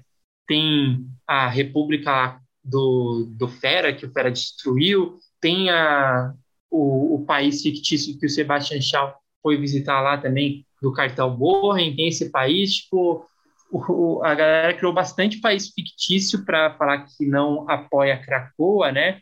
E usou poucos países reais mesmo, e um desses países reais é o Brasil. Muito bem, que é como a gente realmente está sendo visto. E para passar a palavra para vocês, assim, acho que o último ponto é que eu achei engraçado, tipo, quando o, o Doug, né, foi falou, tipo, ah, acho que a gente vai precisar de um mutante que combata tudo isso, né, tipo, essa, esse lance dos pesadelos, e ele foi lá atrás do Distopia, e ele chega lá, tipo, é tipo um gueto que tá. É uma espécie de gueto, né? Que só tem os vilões ali, tipo, parece um lugar menos privilegiado da ilha que não tem tanto o glamour da, das coisas. E, tipo, os vilões mais Bs, como o Distopia, estão vivendo ali. Eu achei interessante esse, esse lance. E vocês, o que vocês acharam? No papel, uma coisa terrível, né? Tipo assim, a Celine desmatou parte da, da Amazônia para poder criar uma Roma falsa no meio do, do Brasil, sabe? Porque quando eu era menor, eu fui ler Novos Mutantes, aí me falaram: ah, tem dois personagens brasileiros, o, o Roberto e a. E a Amara, Amara. eu acho legal. Aí eu fui ver a, a Amara, cara, eu fiquei, o quê? Porque, assim, é uma história muito sem noção, mas ao mesmo tempo que eu acho terrível, também acho sensacional, porque eu adoro tudo que envolve a Celine, eu acho ela histérica, assim, tipo, no sentido de é tão bizarro e sem noção que para mim fica ótimo. É assim que eu, que eu vejo a Celine Nova Roma em geral. Mas eu achei muito engraçado. Porque mesmo quando é, por exemplo, um lugar que existe verdade pro Brasil, eles ainda usaram Nova Roma, que é um lugar que não existe, né? Eu acho que é porque fica menos, é, sei lá, bizarro, menos problemático se você fizer isso. Tanto que é por isso que Madripoor existe, né, cara? Porque você não pode falar que aquilo dali é Singapura, sabe? Porque senão mais dá uma merda. nação. É, mais uma nação fictícia. Fictícia que não aprova, apoia também. Cracoa. Tu não podia falar que Genosha era África do Sul e tal. Então você faz esses negócios, assim, tipo, país aleatório da, da América do Sul, assim, que nem é o do Fera, país do Fera lá. É.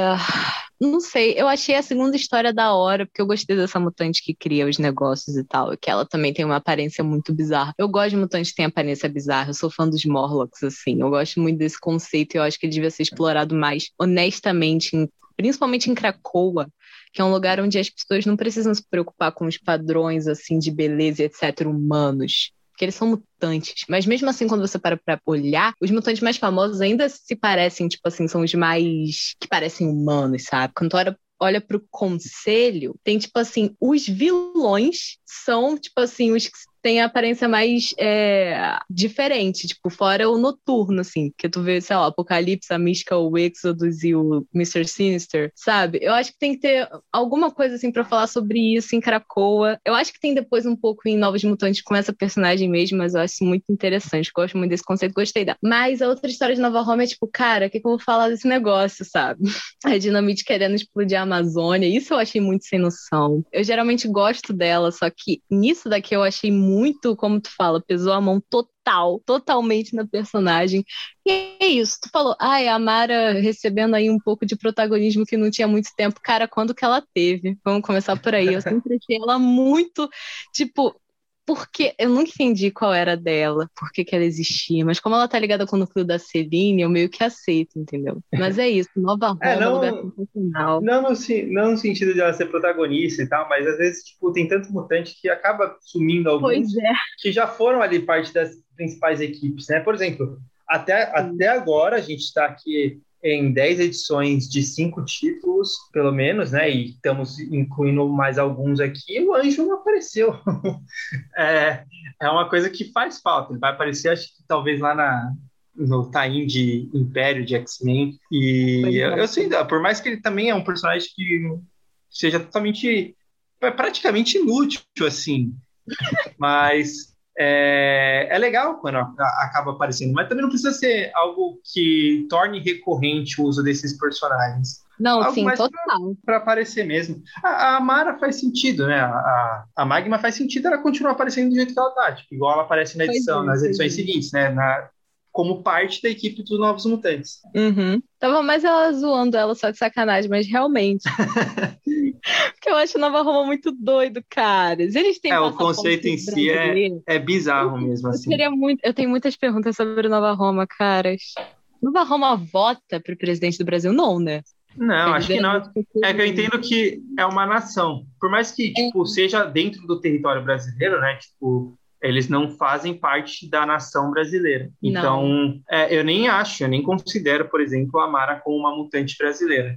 Não, também não. Eu acho bizarro quando falam isso, tipo, que é realmente fica na Wiki e essas coisas aparecem, tipo, ah, Brasil e tal. Tanto que eu falei, quando eu era criança, eu achei, eu fui lá super animada, isso aí. Porque a de X-Men Evolution é muito melhor. Vocês lembram é, da X-Men Evolution? Sim, é Ela é uma pessoa de verdade, não uma. É.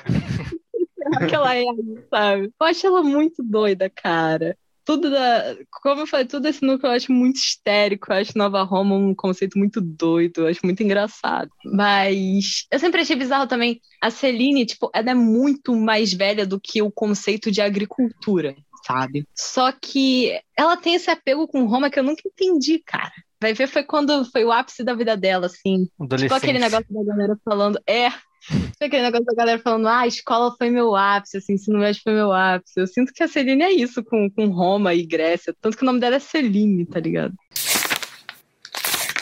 Excalibur 9. Mesmo depois de terem conquistado Avalon, conseguido acesso livre ao extramundo e coroado Jaime como rei a cidade estelar da Majestric Omniversal Saturnine, centro administrativo para todas as realidades, continua invisível para os mutantes, inclusive a Capitã Britânia. Mas Apocalipse faz a sua magia para conseguir encontrar o lugar o Excalibur é chamado para acessar a cidadela e finalmente Betsy pode provar seu valor para Saturnine. Porém, ela não está satisfeita de ter sido encontrada e manda suas sacerdotisas atacar os heróis. Na batalha, Shogo, em sua forma de dragão, é atingido e derrubado dos céus. Em Excalibur 10, a Grã-Bretanha e Krakoa estão em guerra. Excalibur está em, o, o Excalibur, né, o time está em Londres, sendo atacado por soldados. Os portais foram destruídos.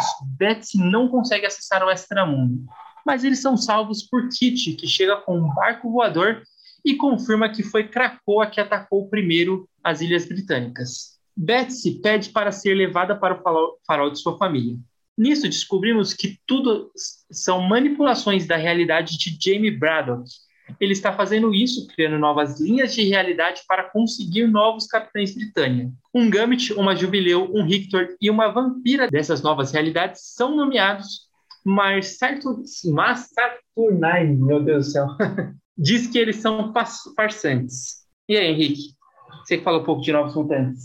em Excalibur? Então, cara, eu, eu gosto dessas duas edições, mas também talvez seja porque eu gostei tão pouco das últimas duas que qualquer coisa ia melhorar. Mas, tipo, é legal que introduz a Saturnine. Uh, tipo, parece um avanço, né? Isso eu acho que é o mais interessante do Excalibur. Um avanço constante, que às vezes é lento e me incomoda, mas que é um avanço uh, rumo a saga X of Swords e rumo ao Extramundo, né? Então, uh, isso é legal, né? Que eles vão ganhando terreno cada vez mais e tudo mais. E eu acho que conceitualmente, por conta, é para mim, pelo menos, uh, que não conheço muito de Excalibur e tô tendo mais contato agora nessa fase, eu acho bem legal, tipo, ver os conceitos de Excalibur, né? E eu acho que eles são bem introduzidos na, nesse título de Excalibur, ou reintroduzidos, no caso, né? Uh, para o leitor novo, que no caso eu tô no papel de leitor novo aqui nessa, nessa revista, e é o que me prende nela, né? Ver esses conceitos. A, a, a primeira edição, né, que é a 9, ou é a 10? É, a 9. A primeira edição, essa, essa 9, é, eu acho ela bem mais legal que mostra ação no extramundo mesmo. Agora, a segunda, a edição 10, é... conceitualmente eu achei muito louco que o, o que o James, o, é Monarca, né? O codinome dele. É Sim, Monarca? É Monarca mesmo, mas eu não sei se. Eu acho que foi o, o Hickman que criou esse conceito já para coroar ele, esse codinome. Sim. Pelo que eu me lembro, é isso mesmo. Ele antes era é. só Jamie mesmo. E em inglês é, é, é Monarch mesmo, né? Pois é que é um, uma, um péssimo codinome, eu, eu acho que ele deveria mudar uh, ah, para os fãs brasileiros, porque eu, eu, fico pensando no idiota lá do, do Flow eu Podcast também. toda vez que eu escuto o nome Monarca.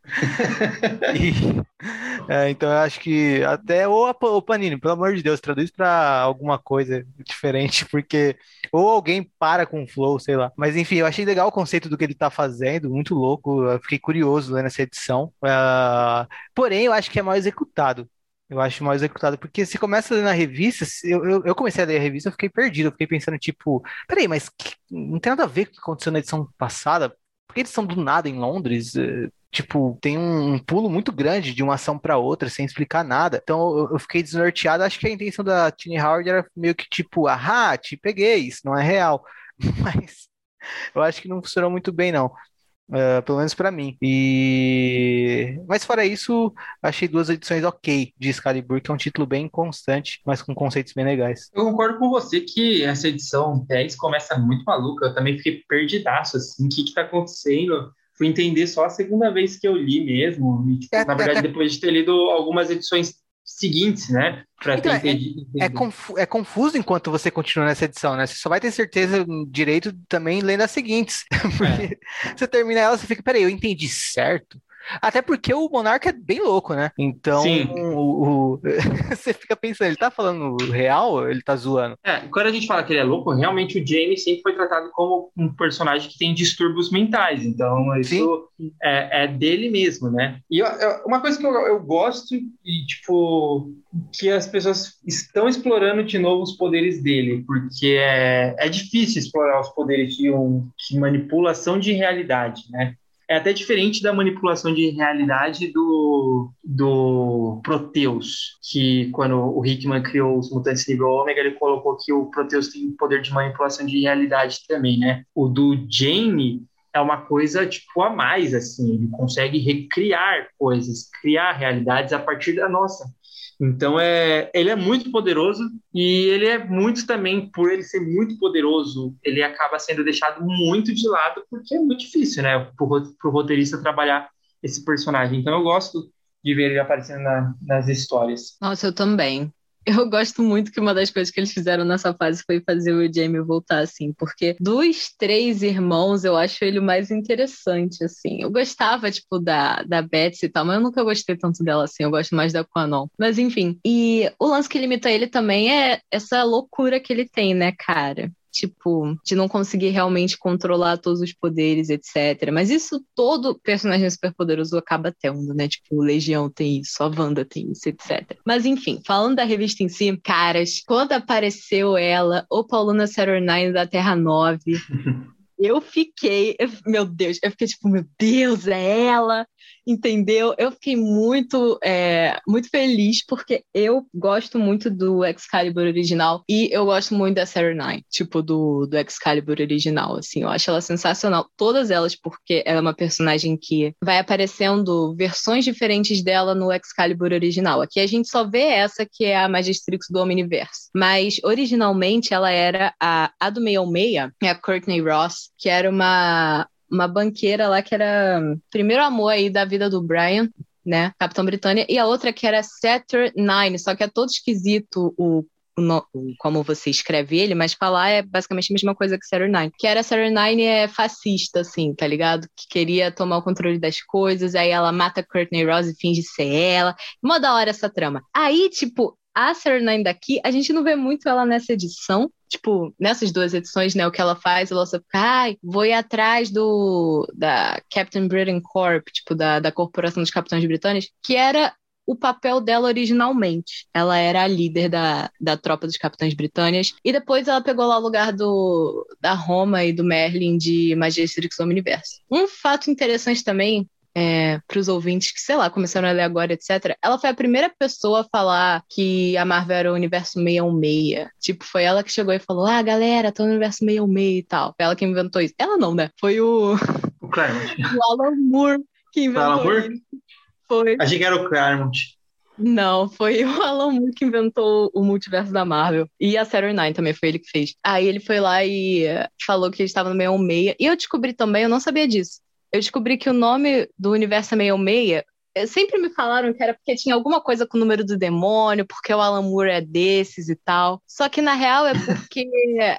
na real é porque é 61, porque foi quando estreou o Quarteto Fantástico, e o outro meia porque foi em junho que estreou o Quarteto Fantástico pela primeira vez. Então fica aí, eu não sabia disso. Vocês sabiam disso? Não, também sempre fiquei na dúvida. Não achava que era o número do demônio, mas não eu achava que era número do demônio.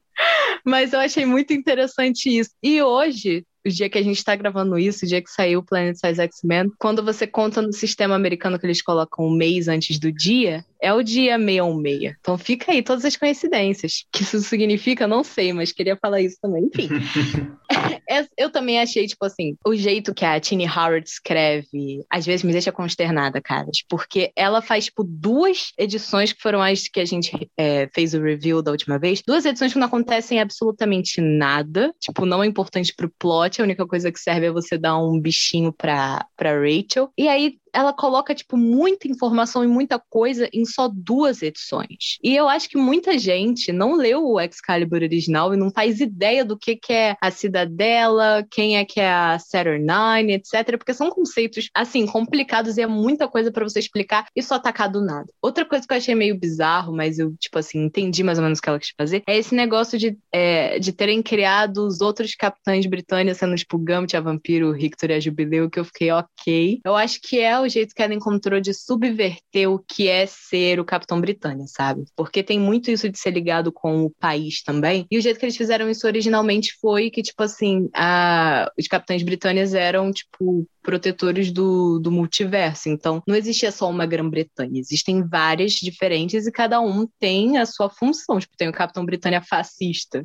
tá ligado? Tem Capitão Britânia sei lá o quê. Então, acho que esse foi o jeito que ela meio que encontrou de dizer: ah, qualquer um pode ser o Capitão Britânia se você acreditar, sabe? Enfim, eu achei meio então tá. Eu acho que poderia ter sido esse jeito dela de tentar subverter o que é o Capitão Britânico. Eu acho que poderia ter sido feito de uma forma melhor, sabe? Talvez explorando mais, porque ela, ela usa muito a Betsy Braddock tipo, a exaustão, assim, que às vezes eu não aguento mais olhar pra cara dessa mulher, honestamente. Mas eu acho que ela não sei lá, usa ela tão bem assim para explicar os conceitos do Capitão Britânia, porque para mim, mim parece muito que a Betsy é tipo uma, uma menina que ela realmente sempre quis ser o Capitão Britânia, tipo, desde o início assim da criação dela.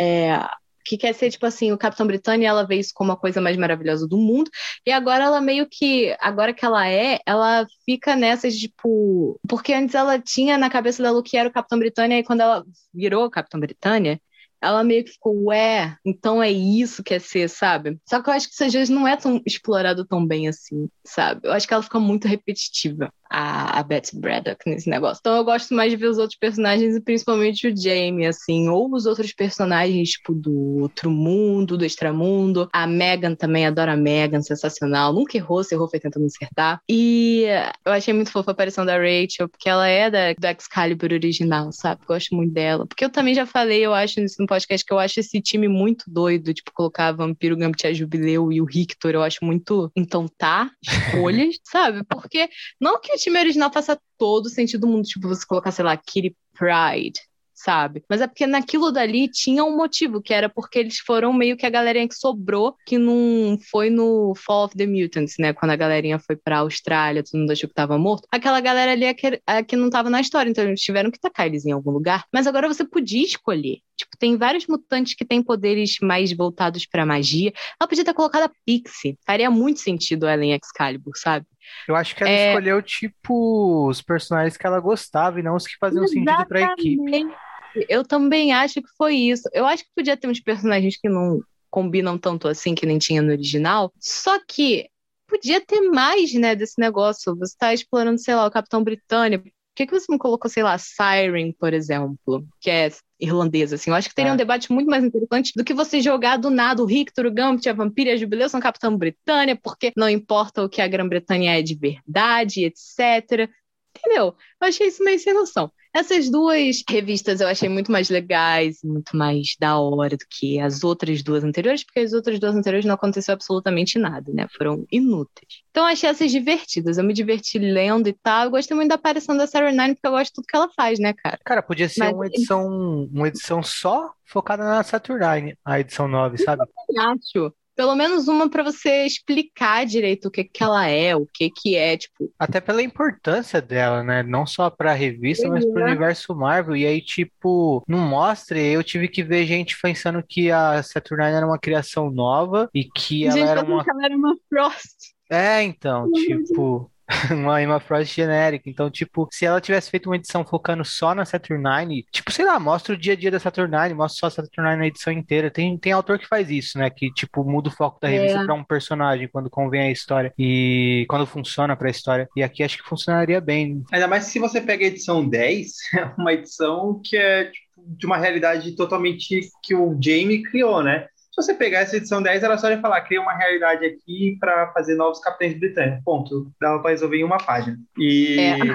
e a gente aprofundava. Tipo, para mim, por exemplo, eu acabei a edição 9. A edição 9 acaba com o Shogo. Lembrando, o Shogo é um bebê. Por mais que ele esteja lá no extramundo em forma de dragão, sendo atingido por uma, sei lá, uma flecha uma lua, maluca mágica e caindo do céu com a com a Jubileu, né? O maior, maior estilo Daenerys. Aí ela, tipo, simplesmente acaba e você fica, tá, mas aí, beleza, o que aconteceu? E aí você vai pra edição 10 e tá contando uma história totalmente diferente, você fica perdido, você tá louco pra saber o que aconteceu lá com o show e não vai. É estranho. Pois é, pois é eu acho que ela compacta muito esse negócio. Realmente, tipo, tiveram duas edições para nada. Podia ter usado essas quatro edições, dava para você explicar certinho o que que é a cidadela, o que que é a, o que, que a Magistrix do Universo faz, quem é a Saturnine, é, você explica aí todos esses negócios certinhos, porque que ela é importante, você explica a Captain Britain Corp. Dá para você fazer isso tudo bonitinho, cara, sabe? Mas, sei lá. Outra coisa que eu achei bizarro, mas isso é da arte. Isso é um problema que eu tenho, que eu tive com essa era. Primeiramente em House of X, quando eles do nada decidiram que a Moira não era mais ruiva. Achei estranho. Agora, eles fizeram uma coisa muito pior, que foi colocar a Sarah Nine com cabelo loiro, que originalmente ela tem cabelo, tipo, basicamente branco, cinza, sabe? Platinado. Porque assim ela fica realmente igual a Emma Frost. A Emma Frost fica igual a ela, na verdade, porque a Sarah Nine tinha esse look antes da Emma Frost ter. Mas eu acho muito esquisito. Tipo, eles terem escolhido isso propositalmente, porque realmente causou muita. É, uma galera que não conhecia a personagem achou que ela era Emma Frost, cara. Porque quando você coloca as duas, uma do lado da outra, é a mesma coisa, né? Se você colocar o mesmo cara é, desenhando. Isso eu achei muito esquisito como uma escolha artística, sabe? Porque ela também usa branco. Ela também, tipo, é. A personagem da Emma Frost e a personagem da Sarah Nine também tem várias características em comum quando você para pra pensar. Elas são a trope, tipo, o arquétipo de personagens delas é parecido um com o outro. Então, você fazer elas se parecerem mais ainda fisicamente uma escolha muito esquisita, na minha opinião. X Factor 1. Jean Paul Bilbier, ou melhor, Estrela Polar, sente a morte de sua irmã Aurora e algum tipo de ligação de gêmeos. Nisso, ele vai até os cinco, exigindo a ressurreição dela. Mas eles falam que não podem. Primeiro, que tem muita gente na frente, e segundo, porque precisam de uma prova de que ela morreu, para não criar uma duplicata. Vendo o dilema de Estrela Polar, Polaris decide então montar uma força-tarefa, criando assim a X-Factor. Seu objetivo será o de confirmar a morte de mutantes para agilizar o processo de ressurreição. Então se juntam a eles Daken, Prodígio, Rachel Summers e Ocular. Ao longo da HQ, eles descobrem a morte de Aurora, levam o corpo para os cinco, ela é ressuscitada.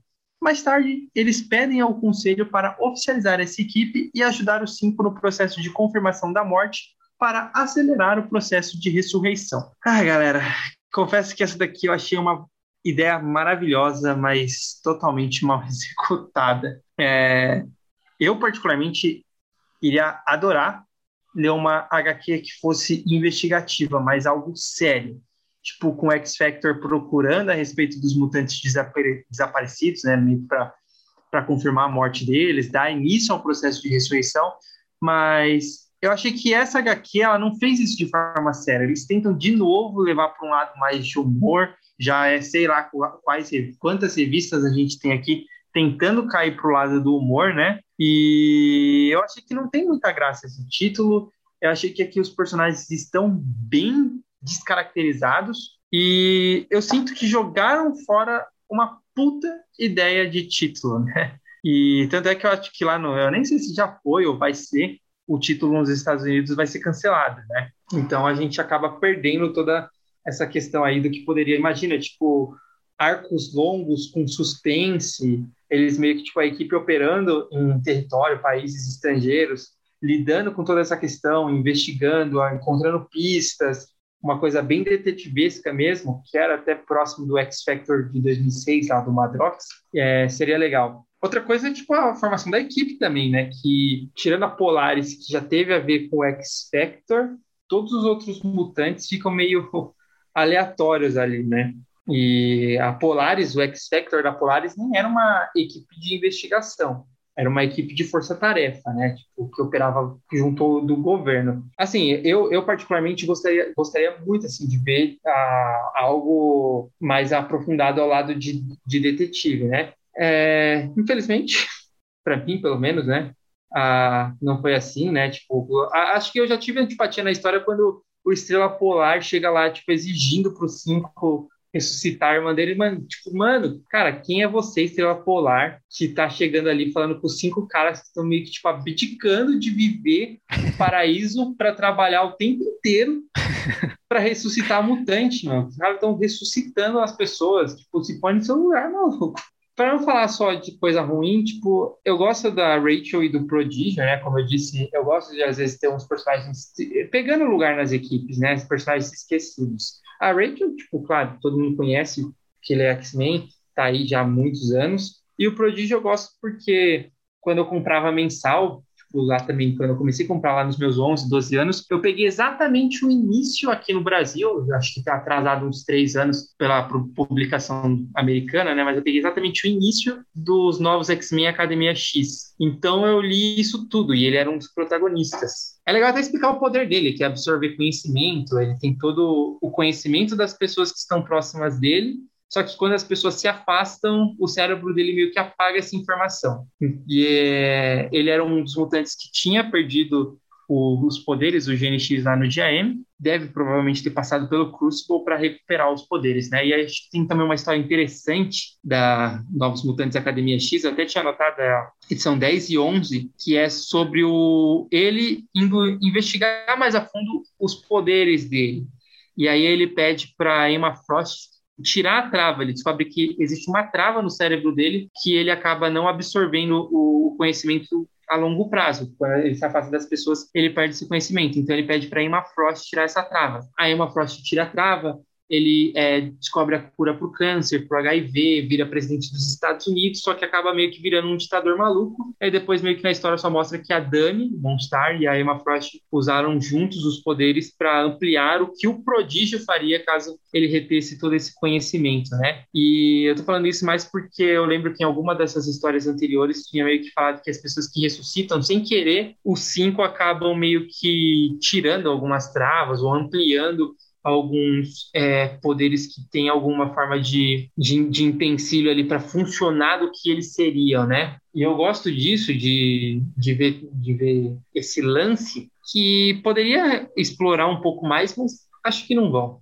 Eu gosto muito de X Factor. Tipo, como uma revista em si. Foi o primeiro spin-off de X-Men que eu li, inclusive. Gosto muito. Eu achei essa revista, tipo assim, divertida de você ler. Mas eu tenho que comentar um negócio que a Lia Williams, que é a escritora, para mim ela é muito hit or miss. É tipo, ou ela acerta, ou eu acho algumas coisas que ela escreve muito no linguajar do jovem, muito cringe tipo, meio vergonha alheia, assim, algumas coisas que ela faz. Tipo, eu sei que muita gente gosta desse tipo de história, mas, tipo, a Gwen Poole, aquela personagem que ela escreveu durante um tempo, eu li algumas coisas e eu ficava, meu Deus, sabe? Aquele negócio. Mas ao mesmo tempo, ela escreveu aquele é, What If, aquele IC da, da magia, como é, Sorcerer Supreme, que eu gostei bastante. Então, assim, para mim ela é muito 880. E eu acho que dá pra observar muito isso é, no, nessa primeira história do X Factor, porque eu acho que tem muita coisa que é tipo, ah, um conceito sensacional, a ideia da história é muito boa, só que tem algumas partes que você realmente fica tipo, cara, assim, meio esquisito no jeito que ela escreve, tipo, o tom, assim, da história que ela coloca. Mas, assim, eu não achei tão ruim quando vocês estão falando pra, estão é, falando como é, assim, eu achei divertidinho, eu me diverti. Eu acho muito engraçado o fato da Polar estar, tipo assim, de óculos escuros toda nada ver no, do lado do bar quando,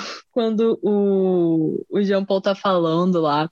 Assim, o Estrela Polar, Polar, ele sempre foi meio babaquinha, assim. Tipo, ele, o North Star sempre foi meio babaquinha, só que o que acontece é que quando é, a galera colocou ele como Gold Star gay, tipo assim, era ele o personagem gay, tá ligado? Aí, geralmente, quando você tem um sol, você tem que fazer dele um exemplo positivo sempre. E aí eu acho que ele perdeu muito da personalidade dele. Então, o North Star babaca, eu acho que faz todo sentido, principalmente no time que você tem outros é, personagens é, que não são héteros, entendeu? Pra você contrabalancear tipo o pro, próprio prodígio, Dakin, etc.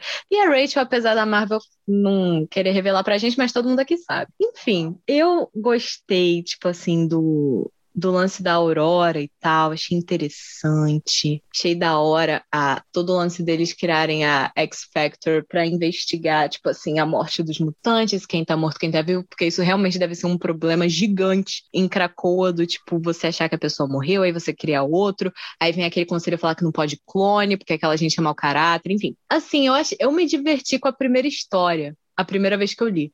Aí quando eu li a segunda vez agora para gravar o programa, eu realmente vi mais assim problemas e coisas esquisitas do que eu vi na primeira leitura. Porque na primeira leitura eu tava gostando, assim, eu tava, ah, que legal, o Spectre voltou, aquilo tudo, a galera. Aí eu acho que isso vai ser um negócio que vai se arrastar, alastrar para os outros negócios do X Factor, porque tem algumas outras revistas que vêm depois que eu achei muito legais, assim, que eu gostei bastante. Mas ela é uma revista que é tipo, como você falou, ela tem umas ideias muito boas, mas às vezes elas são executadas de uma maneira muito esquisita. Assim, eu acho que com tudo. Os personagens, eu não sei se eles estão tão descaracterizados assim, eu acho que alguns sim, outros não. Mas eu acho que também tem muito a ver com o jeito que a Lia Williams escreve, tipo assim, todos os personagens, sabe? Então, é isso que eu tenho para falar. É. Mas eu vou falar também que talvez eu seja meio cringe, porque tem uma cena lá que eles estão, tipo assim, que eu, acho que é o Daken que tá conversando com o Prodigy. Eu falei, caralho, os meus amigos falamos exatamente assim. Eu tô. sabe? Mas a, a Lia Williams, ela é muito isso, ela é muito tia zona de internet, tá ligado? Ela é tipo aquele meme que tem o cara, tipo assim, velho com a. É, tipo, na escola falando How do you do my fellow kids? Tipo, e aí, garotada, como é que vocês estão? Ela, às vezes me passa essa vibe. Não que ela seja uma pessoa ruim, eu acho ela legal, assim, tipo, no Twitter e tal. Toda hora ela fala mal de fã de MCU, admiro muito isso nela. Mas a escrita dela, às vezes, tem isso para mim. Às vezes eu acho muito, tipo, caraca, pesou a mão demais escrevendo isso, entendeu? Mas outras coisas que ela faz que eu acho sensacional, tipo o What If da magia.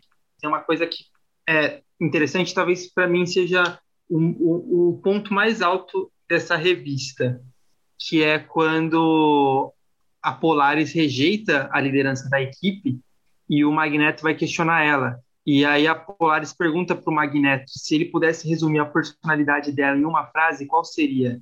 E aí o Magneto Nossa, fica quieto. Sim. E isso, na verdade, não é uma pergunta para o Magneto, é uma pergunta para nós, leitores, né? Que eu, eu não sei responder qual seria a personalidade da Polaris. Agora há pouco eu tinha comentado que eu vejo o, os, os personagens dos X-Men meio que como os meus amigos de longa data, e eu sei como eles agiriam mas a Polaris é uma que talvez eu não sei como ela agiria, porque realmente ela é muito. A, personalidade, personalidade dela vai muito com o que o, que o escritor atual quer. Tipo, acho que a Marvel ela não tem meio que uma data page lá explicando qual que é a personalidade dela. A personalidade dela é cabelo verde. não, mas. E aqui ela tá com a toquinha. Eu tinha até. Como é que é o nome? Esqueci dessa parte, porque é tanta coisa que eu tive que ler para esse negócio, mas isso que você levantou é, é uma parada muito interessante. Porque a Polaris, ela é uma personagem que muda de personalidade de acordo com, com o autor. Mas isso também tem um motivo muito específico, que é porque nos anos 60, 70 e 80, 90% das histórias da Polaris é alguma história em que ela é possuída por alguma coisa. Tipo, sempre é isso. É pela Sim. Malice, é por alguma outra entidade, é sempre ela não sendo ela, sabe? Ela sendo tomada, o corpo dela sendo tomado por outras pessoas. Isso desde desde sempre que ela existe, sabe? Então é como se, tipo assim, quando ela foi criada, a gente era a Jean. E aí ela era como, tipo assim, ah, a Jean, a personalidade da Jean é ser a garota do grupo, mas agora a gente tem mais uma que é verde. Aí eu não sei, coloca ela pra fazer as coisas assim meio aleatórias, sabe? Porque o Alex, por exemplo, que foi criado junto com ela, eu consigo falar para você como é que o Alex é. Inclusive eu vou falar daqui a pouco. Mas é, a Lorna, a Polaris, ela tem muito isso. Uma coisa que sempre me deixa muito triste, porque eu sempre fui muito fã do Magneto, quem me conhece sabe. E quando eu era criança, eu gostava muito, muito, muito, muito da Feiticeira Escarlate. Até eu ler Uncanny Avengers. E aí depois eu vou dizer para vocês que eu fico com o coração muito partido. Mas é, eu sempre fiquei bolada de eu não gostar da Polaris, assim, porque é uma personagem que eu realmente faço muito esforço para tentar gostar dela, porque é da filha do Magneto, etc. Entendeu? Mas eu fico muito coisada com ela, cara.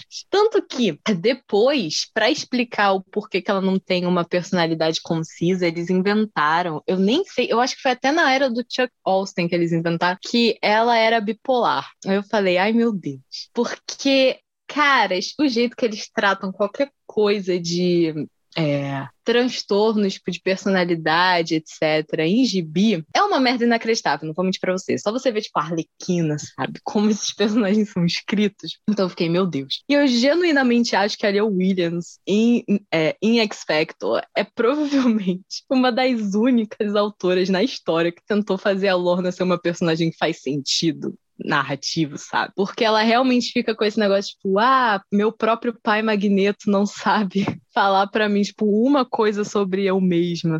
Eu acho isso, essa cena muito boa, tipo, porque realmente a Polaris é uma personagem que é tipo um, uma página em branco pro autor fazer dela o que ele precisa para a história. Mas o que me perturba mesmo é que ela é uma personagem muito antiga que tem, tipo, uma sabe, um negócio que podia ser maior do que realmente é. Isso sempre me deixa muito bolado. Principalmente por causa desse negócio que eu falei, que eu, eu gostava, eu queria gostar muito da Polaris, Mas eu realmente acho que a Leah Williams é assim, a única, provavelmente, que tentou realmente fazer a Polaris ser uma personagem, assim, tipo, multidimensional, que não é só possuída pelos outros, né? Porque isso acontece muito com ela. Muito. Tipo, ao na história dela inteira. E eu acho que ela também é uma das únicas que realmente tentou tratar o fato da Polaris ser canonicamente uma personagem que tem, tipo assim, transtorno de bipolaridade e tal. O que? Fala para vocês. Eu, Ticinha, eu, Letícia, me expondo aqui pro, pro pessoal da, da internet, dos podcasts. Eu sou uma pessoa que tem transtorno de bipolaridade, eu tomo um monte de remédio por causa dessa merda. Então, eu posso falar para vocês aqui em primeira mão que o jeito que a Polaris é escrita era uma merda inacreditável, que não fazia caralho de sentido nenhum. Era mais fácil você ter só inventado que a garota estava sendo possuída o tempo inteiro do que você inventar que ela realmente tem um transtorno da vida real. Porém, eu acho que a Leo Williams realmente consegue escrever melhor isso, porque ela é uma pessoa assim que realmente pensou na personagem, não só no plot. Mas enfim, é isso, gente, que eu tenho para falar. X Factor fez eu gostar mais da Polaris do que eu gostava antes, então tem isso também. Não acho que é uma revista excelente, acho que tem é, ideias melhores do que execuções também, só que não acho tão ruim. É sentimentos conflitantes, é que nem Excalibur para mim, muitas vezes, porque é um título que eu gosto muito, só que mesmo quando ele não é tão bom, eu continuo gostando, sabe? Tipo isso. É isso, gente. Cara, só tem uma coisa pra falar de X Factor. Eu odeio a arte desse livro.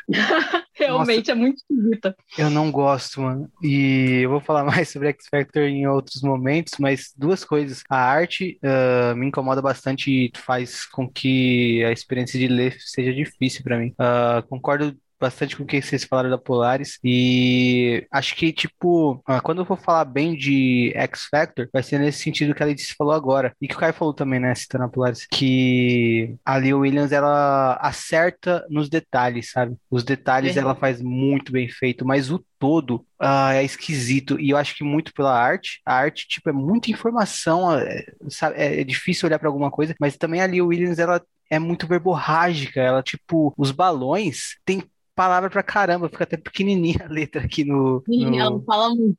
É, é muito, muito, muito, muita coisa escrita. Uh, só que é, eu queria só chamar a atenção negativa para a arte mesmo, para essa parte verborrágica também. E mais sobre X Factor eu comento em outros capítulos dessa história. Satânicos 1 a 4. E uma missão para desarmar o culto do Clube do Inferno. Destrutor se enfurece, enlouquece e quase mata alguns humanos. Impedido no último instante por Wolverine. Acompanhamos outros incidentes parecidos com Empata, Ababá, o fabricante de órfãos, Selvagem e Caçador de Escalpos. Então, Senhor Sinistro sugere ao Conselho que isso é da natureza deles. A mutação desses mutantes envolve serem predadores, e serem violentos. Então, podem usar esses mutantes para aplicar sua violência onde fosse necessário e não poderiam machucar pessoas. Ciclope, vendo que seu irmão está no meio, decide escolher uma líder para a equipe, achando que tirou o trunfo do sinistro. Ele escolhe a Quanon, ou melhor, a Psylocke. A primeira missão deles é destruir o antigo laboratório de clonagem do Senhor Sinistro. Porém, os antigos membros dos carrascos estão lá. Já logo no começo da missão, Empata brinca com as emoções do caçador de Scal, que atira na cabeça dele, o matando. Depois, descobrem que os antigos clones imperfeitos dos carrascos foram libertados pela Rainha dos Doentes, ou melhor, Madeleine Pryor, e agora eles são praticamente zumbis. Tem início uma luta, Destrutor começa a ser manipulado, ou se deixa manipular por Matt, Psylocke tem que provar para a Selvagem que ela é a Alpha e Caçador de lutar contra antigos colegas assassinos. Mad quer se vingar de Krakoa pelo fato de ter sido excluída do paraíso mutante. Ao final, os satânicos se unem, trabalham em equipe e Caçador consegue acertar uma bala definitiva em Mad. Como está morrendo, ela liberta Alex do controle e pede para ele se lembrar dela e lembrar que ela é uma pessoa de verdade e existiu. Alex tem um surto e destrói o orfanato com um único golpe do, do seu poder das, das rajadas de plasma. E a missão é cumprida. Tá empolgada para falar disso, né, Letícia? Se você estiver falando, você tá no mute. Galera, nem percebi que eu tava no mute eu aqui falando. Mas vamos lá. Eu, cara, meu Deus. Ok, então. Hellions, um ícone de revista. Eu não consigo achar algo negativo para falar sobre essas primeiras edições. Eu sou uma pessoa que geralmente gosta muito mais dos vilões do que dos heróis. Então, quando tem algum grupo desse tipo, eu sempre fico interessado. Principalmente um que tem muito a ver com o Senhor Sinistro, Mr. Sinister e essa galerinha que eu acho ele um personagem muito divertido, um personagem muito interessante. Então, quando eu comecei a ler, caras, eu fiquei, tipo assim, Primeiro tem aquela suspensão de descrença sempre que eu começo a ler qualquer coisa, porque eu primeiro penso, cara, não vou já achando que vai ser ótimo, porque talvez seja ruim. Mas isso daqui foi muito melhor do que eu achei que fosse ser, entendeu? Então fiquei muito feliz. Eu achei muito da hora o conceito do deles irem pro orfanato, que o Mr. Sinister tinha. Gostei, obviamente, da aparição da Madeline Pryor, porque eu amo Inferno, eu adoro ela. Eu gosto mais dela do que eu gosto da Jean Grey, honestamente. Eu gosto muito da Madeline. É, gosto muito da história, gosto muito dos personagens. E outra coisa que eu queria apontar, que é tipo um detalhe aqui, é que eles não usam mais o nome Caçador de Scalpos, porque é um codinome extremamente racista pra caralho. Então hoje em dia eles só chamam ele de John Greycrow, que é o sobrenome dele mesmo. Enfim, é isso, galera. Só fica aí o, o alerta pro pessoal, que eu acho que eles nem. É, a Panini ainda usa esse nome, eu não sei. Mas nos Estados Unidos eles já não usam mais. É, eu, eu coloquei, no, eu coloquei no roteiro, mas meio que, tipo, realmente é, lembrando só do, do codinome dele. A Panini usa ainda. Mas a Panini usa ainda. Tá na introdução da história, Caçador de Scalps. Tá de sacanagem, então. A Panini tá de sacanagem, então, caras. Que eles não usam mais isso. Mas enfim. Ai, ai.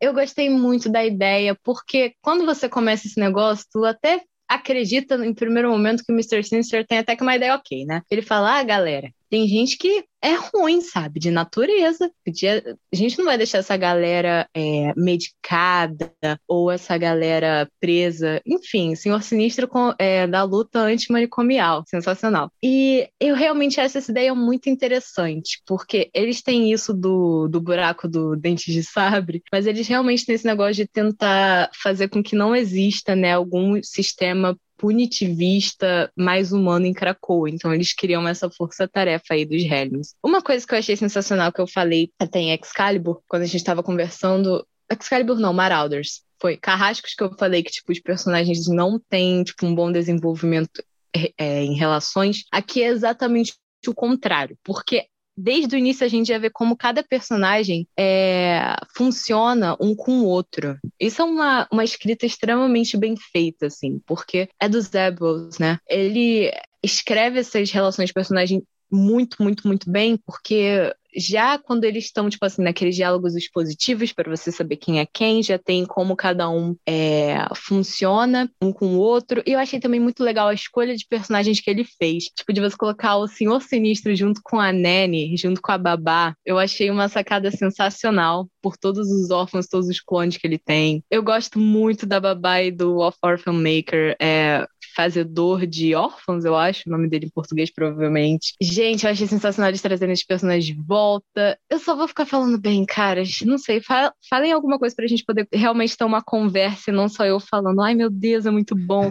Mas eu queria falar mal do, do Conselho de Cracoa aqueles mau caráteres. Que assim, são eles de novo criando regras do nada para o que convém a eles. Porque assim, a Madeline, ela não é uma clone, tipo, ela é tecnicamente igual a Jean de aparência, mas ela tinha a própria mente dela e a própria vida dela, sabe? A Jean, quando, no final de Inferno, que eu nunca me recuperei, meu Deus do céu, a Madeline basicamente, tipo assim, morre e a Jean absorve todas as memórias que ela teve e fala lá pro Scott: Ah, Scott, ela não era uma pessoa de verdade, ela era só uma parte de mim. Mas não é, cara. A, tipo assim, a Madeline tinha uma, um pensamento, uma cabeça, um jeito de agir diferente do da Jean. Ela era uma pessoa diferente da Jean, sabe? A Jean ainda vai lá e rouba o filho dela entendeu? Porque o Cable é filho dela, é da Madeline. Eu sei que mãe é quem cria, mas assim, nesse caso, eu não consigo olhar pra Jean Grey e falar, é a mãe do Cable, sabe? Porque eu fico muito puta com essa história ainda, com o que que eles fizeram com a Madeline, entendeu? Não concordo com a Louise Simonson, porque a Louise Simonson falou esses dias, todo respeito para ela, é a maior do mundo. Só que ela falou esses dias que não considera a Madeline uma pessoa de verdade, que nem eles falam no final dessa revista, e eu fiquei muito bolada, porque eu discordo completamente desse negócio. Ela tinha uma vida muito par da Jean Grey. Assim, quando você vai ver esse lance, essa regra é completamente arbitrária também, porque eles deixam tanto a X-23 quanto a Honey Badger. A Honey Badger até depois vai falar disso, ué, mas e se eu morrer, vocês não vão me trazer de volta? Porque eu sou clone também, sabe? Aí eles, ah, não, você é diferente, você é um dos clones bons, sabe? É um negócio meio assim, isso é muito errado, e eu espero, sinceramente, que a Madeline seja, tipo assim, sei lá, é, recrutada pela Mística na missão dela em queimar Cracova, sabe? Seria um, um team-up, um time que eu acharia sensacional. E eu gosto muito de todas as interações dela com o Alex. Achei sensacional o jeito que eles fizeram o Alex nessa revista. Eu não gostava tanto dele há muito tempo, honestamente. Então eu achei ele muito legal, gostei muito do arco da, Ma da Madeline. Eu sempre falei Madeline, mas eu sei que é Madeline, enfim, da Mad, e eu achei muito triste o final, cara, dela falando que só queria ser, tipo assim, uma pessoa de verdade e tal, porque ela é, e aqueles mau caráteres do conselho que acham que não. Eu queria também saber o que, que vocês acham, quem vocês acham que votou pro quê? Tipo assim, quem que falou, ah, clone não pode, porque eu tenho aqui minhas, minhas dúvidas e minhas, meus negócios assim, de quem é, eu acho nem... que votou e quem que votou não. Eu nem eu sei se acho que chegou a ter uma uma votação de clone não pode. Teve, cara, teve. Teve esse negócio de votação, foi o conselho que decidiu, o Magneto fala isso. E ele fala isso depois, em outra ocasião também, ele fala no Hellfire Gala, que foi o conselho que decidiu. Então foi votado pelo conselho. É, realmente não faz sentido no. Até pelo que você comentou, né? Tipo, a X-23 é um clone do Wolverine. As Cucos também quase são isso, né? Depois eles inventaram que elas, tipo assim, na real não eram um clone do Emma Frost, elas, tipo assim, usaram o óvulo da Emma Frost pra criar elas, algo assim. Só que, tipo, mesmo assim continua sendo, tipo, clone, caras. Enfim, eu fico muito bolada com essa questão de clones, meu Deus do céu. Porque clone na Marvel vai de dois lados, assim, ou é muito terrível, ou realmente é uma pessoa à parte, sabe? E a Madeline é uma pessoa à parte da Jean Grey. Tipo, demais, assim. É, pelo próprio conceito que a...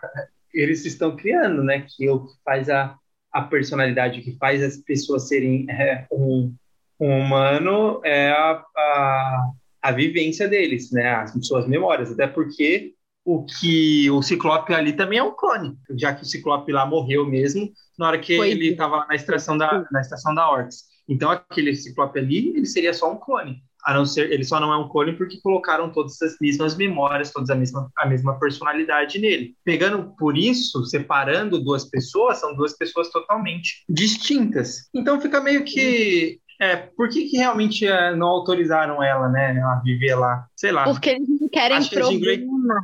Que é. Se a coisa da Jean. Eu ia falar isso. a Jean Grey deve ter falado: olha, eu aturo várias coisas aí, então vocês vão aturar esse capricho meu. Eu não quero a Madeline Pryor. A, a Jean não gosta, nunca gostou dela, sabe? Eu fico muito puta, cara. Essa história faz eu sentir muitas coisas, na moral. Porque, assim, essa mulher foi maltratada pra caralho pelo plot e pelos personagens. Porque o Ciclope foi lá, largou mulher e filho, porque a Jean voltou e o caralho a quatro. Aí teve aquela história toda do, do inferno. Gente, eu fico muito bolada. Eu acho que ela merecia mais. Acho que realmente eles não vão fazer isso porque vai em desencontro com a Jean Grey, né? Fica meio que. É, parece que se a, a, as duas não podem conviver. É tipo a, poderiam aproveitar agora que já estão separando os personagens, tipo a Quanon e a, e a Betsy. É. Podiam aproveitar também e, e dar um lance para para Madeleine. Fazer uma ressurreição dela, fazer uma ressurreição dela até a partir da Jean, né? Pegando de volta as memórias da Jean que são da Madeleine, tipo, fazendo um, uma ressurreição a partir disso, tá ligado? É, pois é. Tipo, não precisava nem ficar aparecendo tanto, sim, mas para falar que ela tava lá também feliz em Krakoa, o Cable. O Só para dar um final positivo para ela, né? É, Exato. Bota ela para criar o Kid Cable, cara, sei lá. Traz o Kid Strife. Kid Strife ia ser bom. Caraca, eu quero muito o Kid Strife agora. É, o Strife, a, a, para os ouvintes que só acompanham aqui no Brasil, o Strife seria o conflito, né? Com é, Y. Com Y. é, é, é, interessante você realmente pensar, né? Então também o Strife não pode. É, mas ele deveria poder também porque ele é uma pessoa à parte do Cable, porque ele tem outra personalidade, entendeu? O que eles estão falando é ah, esses mutantes que já fizeram, esses clones que já foram um vilões não podem. Mas Exato, os vilões que, tipo, podem. Até porque o Senhor Sinistro é um clone do clone do clone, cara. E eles sabem disso, né? Que o próprio, o próprio o John, ele também uhum. é um, um clone do clone do clone do clone do clone, assim Exato. como todos os outros carrascos, né? Não era segredo para ninguém que o Senhor Sinistro ele criava clones para substituir os próprios personagens do mesmo estilo que Krakoa faz, né? Ele faz Exatamente. a mesma coisa. Ele tinha um backup dos, da personalidade desses, dessas pessoas do, dos pensamentos, das memórias e introduzia neles. Tanto é que tem, tem duas vértigos. Durante muito tempo teve duas vértigos no, no universo Marvel também. Teve a Vertigo que trabalhava com os carrascos e com o Senhor Sinistro, e teve a Vertigo que ficava lá na Terra Selvagem, que era um dos metamor metamorfos da Terra Selvagem. E aí, qual que pode ir para Krakoa? Uma pode, a outra não pode? Tipo. Pois é, cara. Então, meu final feliz é assim. Eles dão o Kid Strife pra Madeline criar, entendeu? Ter uma vida da hora do Kid Strife da, e da Madeline. Deixa ela lá, sei lá, com o Alex, porque tem aquele lance de, é, dos casaizinhos de X-Men, né? Sempre tem esse negócio de novela, desse negócio do Alex com a Polaris. Porra, larga a Polaris pra lá, deixa ela sem esse cara. Dá pra ver muito mais que o Alex, tipo assim, sente uma paixão muito mais forte pela Madeline do que ele sentia pela Polaris. É esquisito, mas tudo bem. É esquisito. Mas tem gente que gosta de apanhar, cara. Se o Alex gosta de apanhar de mulher bonita, não é nem, pela... não é nem pelo lance de gostar de apanhar, mas sim por ser a, a ex-esposa do, do irmão, mas tudo bem. Não, também, mas até aí, quem nunca, né? Tem tanta história por aí, sabe? Eu não acho isso mais estranho. Essa é a parte, tipo, Nelson Rodrigues, tá ligado? Do, do Mas, enfim. Ai, caras, esse negócio da Madeline me deixa muito puto. Eu, Eu acho que muito... esse, essa HQ teve uma das da, das páginas mais satisfatórias que eu li dessa nova fase, né? Que é, é o caçador atirando na cabeça do empata. O empata é disparado um dos personagens mais odiosos que existem dentro do universo Marvel. Né? É o mesmo nível do Homem Púrpura, né? A mesma coisa. Exatamente é, a mesma coisa do, Ele é tipo Homem Púrpura. Homem Púrpura. E, e a mesma coisa, assim, tipo, a, as HQs deixam implícitas, né, que ele estupra mulheres, de acordo com fazendo elas meio que a, a ter sentimentos por eles por ele falso, né? Qual que é a problemática do nome Caçador de Escalpos? Ah, então. É porque ele é um personagem indígena, né? É, isso eu tô ligado. E aí é um dos, como é que é o nome? Dos estereótipos que tem de que tinha essa, essa galera que ia lá e retirava os escalpos das pessoas. É mais ou menos a mesma coisa que tem com o termo esquimó, que também é um termo tecnicamente errado, porque ah, tem duas versões, tipo, uma em que o esquimó vende, tipo, pé de raquete, alguma coisa assim, por causa da, dos sapatos que eles usavam, e outra era que eles tiravam, era alguma coisa em francês que parece, tipo, retirador de peles ou alguma coisa assim, sabe? Então é um termo, tipo assim, muito zoado, e a Marvel finalmente virou e falou, é, caras, a gente não pode mais fazer esse tipo de coisa. E aí trocaram. Então, o... É, entendi agora. Uh, eu pesquisei aqui rapidinho, uh, no começo de das publicações de Hellions estava é, sendo, ou seja, essas quatro edições que a Panini uh, publicou nessas que a gente está falando hoje, ele estava sendo ainda uh, tratado como Scalp Hunter mesmo, aparecia nas revistas Scalp Hunter e tal, e aí uh, veio a discussão à tona e as pessoas criticaram a Marvel por usar esse termo, termo racista, e aí a Marvel foi foi, aí a Marvel parou de usar Scalp Hunter e começou a usar só John Grey Crown mesmo. Agora sobre Hellions, agora sobre a história em si, né? Quando eu vi que ia ter esses títulos satânicos e tal, uh, quando eu vi lá Hellions vai sair, vai ser tal coisa, eu pensei, tipo, eu fiquei com preguiça, assim, porque, tipo, eu, é, isso que a Letícia falou, por exemplo, que ela adora vilões, eu também curto vilões, mas eu não curto quando a revista mostra vilões ou um vilão como protagonista. Não pela ideia em si, mas porque eu acho que isso quando esse tipo de publicação uh, acontece, geralmente é mal feita. Uh, geralmente não acerta o tom, tentam fazer alguma coisa de tipo, ah, na real o vilão é bonzinho, ou coisa do tipo, sabe? De maneira forçada e geralmente não curto. E quando eu vi também a pegada dos desenhos e algumas páginas, eu pensei, tipo, ah, tá, é uma revista que vai apelar para tipo uh, muita cena de seminudez e muita ação desenfreada, com violência bem pesada. Eu pensei tipo, putz, eu não vou gostar desse, desse, desse título. Vai ser uma revista que uh, vai ser só tipo uma coisa meio vibe anos 90, sei lá, uh, com um aspecto de colocar vilões como anti-heróis e tudo mais, tipo, sei lá, um esquadrão suicida de, de, de X-Men. E aí eu fui ficando um pouquinho e, eu, e tipo fui sem expectativa nenhuma nesse sentido. Aí eu li e, tipo, absolutamente amei. Eu achei um título fantástico. A cada edição só melhora para mim. Desde a primeira edição, a primeira edição já foi tipo um tapa na minha cara, no sentido de tipo, tá vendo, Henrique, seu otário? Achou que ia ser ruim? Olha aí, ó. e tipo, só vai ficando melhor de verdade. Tipo, eu acho que em relação a, ao todo, cai um pouquinho assim. Uh é tipo de, de fantástico para muito bom, Kai, sabe? Tipo, não é uma coisa que fica ruim, mas durante a saga X of Swords, porque, tipo, tem que entrar na saga e aí desvia um pouco do que tava caminhando mais, mas ainda assim, para mim, é uma das melhores edições de X of Swords, as edições de, de, de Satânicos. Uh, muito divertido e tudo mais, mas, enfim, falando dessa edição em si e do título Satânicos, eu fiquei pensando, né, por que, que eu gostei tanto? Tipo, porque Porque, assim, na, na primeira leitura, à primeira vista, eu penso, ok, é, é, é, realmente aquilo que eu pensei que seria. Tem muita violência, são vilões, a gente tá vendo algum aprofundamento deles para mostrar que eles não são tão maus assim, alguns deles, não todos. Tem muita. Eles são todos muito bonitos e tão seminudos o tempo todo.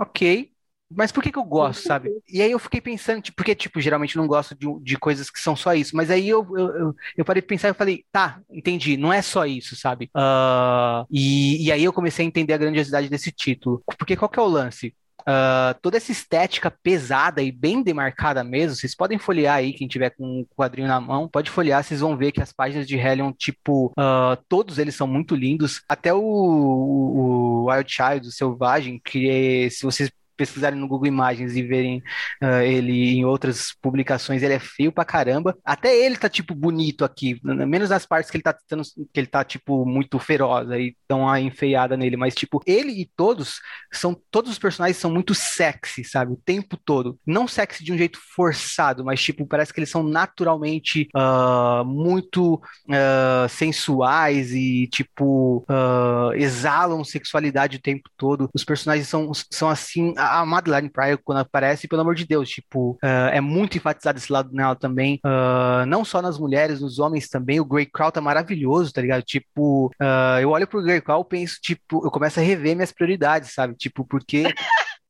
Cara, ele tá lindo, tipo, demais. E a, a Psylocke, tipo, uh, tá do jeito que, tipo, todos os fãs de Psylocke, por Psylocke ter o visual que a Psylocke tem, vão amar, sabe? Só que, tipo, toda essa estética pesada. Uh... Sim, a mais estética de todas, inclusive, babá, sempre incrível. Sim. Mas toda essa estética pesada é, tipo, é, tá alinhada com, com, com a temática do, da revista e com o que a revista está trabalhando uh, sobre o que a revista é, sabe? Que é o que são esses personagens que vocês conhecem só pela estética e o que os personagens estão tentando eles mesmos reconhecer em si só, em si, em, neles mesmos, sabe? Tipo, uh, quem nós somos, tipo, visualmente não só visualmente, né? E o visualmente também, tipo, dialoga com o que as pessoas veem de nós, sabe? Quais são as preconcepções que as pessoas têm da gente? Tipo, todo mundo olha pra gente e acha que a gente é aberração, acha que a gente é, é acha que a gente é um bando de gente fútil e mal, ruim, sabe? Uh, então, tipo, toda essa estética eu acho que dialoga com isso, que uh, num primeiro nível, todo mundo tem uma pré-concepção de todos esses personagens, de todos eles, no, uh, do, dos mais próximos do Senhor Sinistro, principalmente, tipo, como gente detestável detestável, gente horrível e tudo mais. E aí, conforme a gente vai. E, e conforme a gente vai lendo, a própria primeira edição, a Letícia mesmo falou que a personalidade de todos eles já é muito bem definida nos primeiros diálogos e tudo mais. Uh, e é isso mesmo, tipo, e a gente vai conhecendo eles, e eu acho muito louco que, tendo toda essa estética pesada e apelativa, eu me e, tipo, o que mais me chama atenção é realmente o interior dos personagens, porque eles são todos muito bem escritos, eles parecem muito reais e você acaba simpatizando com praticamente todos eles. É difícil com empata, obviamente, e, mas você vai, você, você tipo parece que você realmente conhece eles. Esses são é, é, é o título que para mim tem mais uh, personagens bem escritos, com bem escritos com personalidade própria, com uh, trejeitos, com sentimentos, com conflitos, e, e são personagens que estão que, que em conflito, né? Uh, o Grey Crow, principalmente, e aí a gente pega também, uh, não são todos as, a, a, mesma coisa, sabe? Não são todos tipo, ah, sou um vilão que agora sou um herói, ou sou um vilão anti-herói, ou sei lá. Uh, não, eles são humanos, mutantes, é claro, mas enfim, humanos nesse, no outro sentido, uh, não como espécie. Eles são humanos, eles, eles, tipo, eles têm camadas por detrás deles, por, é, por baixo, sabe?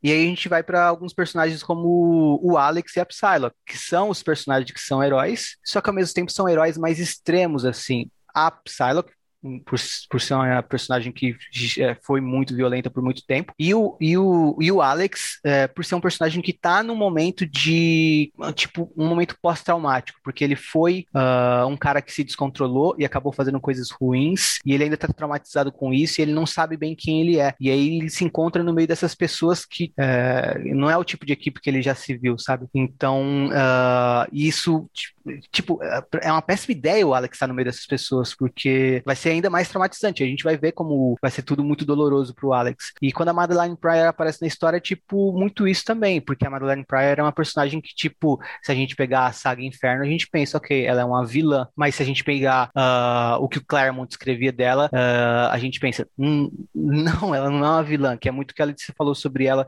em algum episódio, acho que no episódio que a gente fez uh, com o Léo. E é muito isso, sabe? essa história, tipo, vai fundo nesses personagens para eles se descobrirem, pra gente descobrir eles também e pra gente, tipo, parar de ter ideias tão pré-concebidas sobre esses, essas figuras que às vezes a gente só olha como arquétipos, só que são figuras muito mais profundas. E vem bem a calhar um título desse dentro da Hora do X, que é uma fase onde os X-Men, onde os mutantes estão numa ilha abrigando todo mundo, né? A gente viu o Wolverine reagindo ao Omega Vermelho, por exemplo. Então, uh, isso que eu acho fantástico nesse título, esse explorar de o que são esses personagens e o que a gente olha para ele, para eles e pensa de início e que eles não são simples vilões que também são, no fundo, boas pessoas. Não, eles são humanos e conflituosos. E a gente vai também se ver em conflito quando a gente começar a se apegar a alguns deles. A gente vai pensar, tipo, caramba, por que, que eu tô gostando desse cara? Ele matou os Morlocks, tá ligado? Uh, a, enfim, uh, mas é, vai ser em cima disso que vai dar para comentar bastante também nas próximas edições de, de Satana, que já falei bastante. E acho que por conta disso tudo é, é é, quando ele começa já tipo rouba muito minha atenção e é sempre uma das revistas agora que desde então que eu fico muito ansioso para ler quando eu sei que vai chegar na próxima semana. Também, também. Adorei o jeito que tu falou que é, eles têm toda essa estética assim apelativa de propósito para mostrar, tipo assim, ah, isso daqui que as pessoas acham da gente, tal. Achei isso uma sacada muito inteligente, não tinha parado para pensar desse jeito. Achei muito bom o comentário. E cara, isso tudo aí que tu falou, Hellions realmente tem os personagens mais bem escritos dessa era, o que assim, não é o que a gente geralmente espera desse tipo de revista, mas que bom que foi o que aconteceu, né? É, cara, em cima eu... disso daí, só rapidinho, uh, você pega, por exemplo, a página que a. que, que acho que não sei se é o primeiro momento que o Alex se encontra com a Madeline, uh, mas é na edição. É, é uma página da edição 1 que o, que o Alex está de frente com a Madeline, e na página esquerda ela tá nesse visual, sabe? Nesse visual super sexy, mostrando todo o corpo dela e de uma maneira bem vilanesca também, confrontando ele. E quando a gente vê a página ao lado, já não tá isso. Por quê? Porque tá mostrando o que ela é do outro lado da moeda, sabe? O lado que o Claremont escrevia quando ele queria ter criado ela como uma personagem para meio que aposentar o Ciclope. E aí a gente já não vê ela desse jeito apelativo. E todo o texto é sobre isso também. Então vale a pena uh, olhar por, esse, por essa perspectiva também. Cara, Helens é muito bom. Queria muito que ele escrevesse mais um título, Zé cara, porque Sim. ele é sensacional. De dar outra coisa pro homem também, né? Mas enfim, é isso tudo aí, galera. A gente falou pra caralho, mas é porque Hellions realmente é muito bem feito. O jeito que os personagens são explorados, quem que ele escolheu para Outra coisa que eu achei interessante é que originalmente não era para ter a Quanon, não era para ter a Psylocke nesse grupo. Só que Fallen Angels foi, tipo, cancelado, e aí eles falaram, ah, a gente tem que colocar ela em algum lugar. E Isabel falou, ah, mano, eu encaixo ela aqui na minha história, na moral. E acabou que combinou certíssimo, né, cara? Demais. É o tipo de padrão suicida em que ela é o Rick Flag e o Sinister é a Amanda Waller. A gente falou até pouco do, do, do Senhor Sinistro, mas eu achei ele sensacional aqui. Eu sei que tem muita gente que não gosta do, da versão engraçadinha e tal do Senhor Sinistro que tem hoje em dia, só que eu acho que faz sentido, porque eu acho meio impossível alguém ter algum dia lido alguma coisa com o Senhor Sinistro e falado, nossa, Não dá que pra vilão sério. Porque, cara, para mim é muito possível conceber isso. Primeiro, porque o nome do cara é Senhor Sinistro. Segundo, o visual dele, ele era originalmente para ser tipo o que uma criança pensa que um vilão é e tal. Então, sei, eu não sei como as pessoas veem com esse lance de Senhor Sinistro era um vilão muito sombrio e muito sério, porque eu nunca vi isso em nada.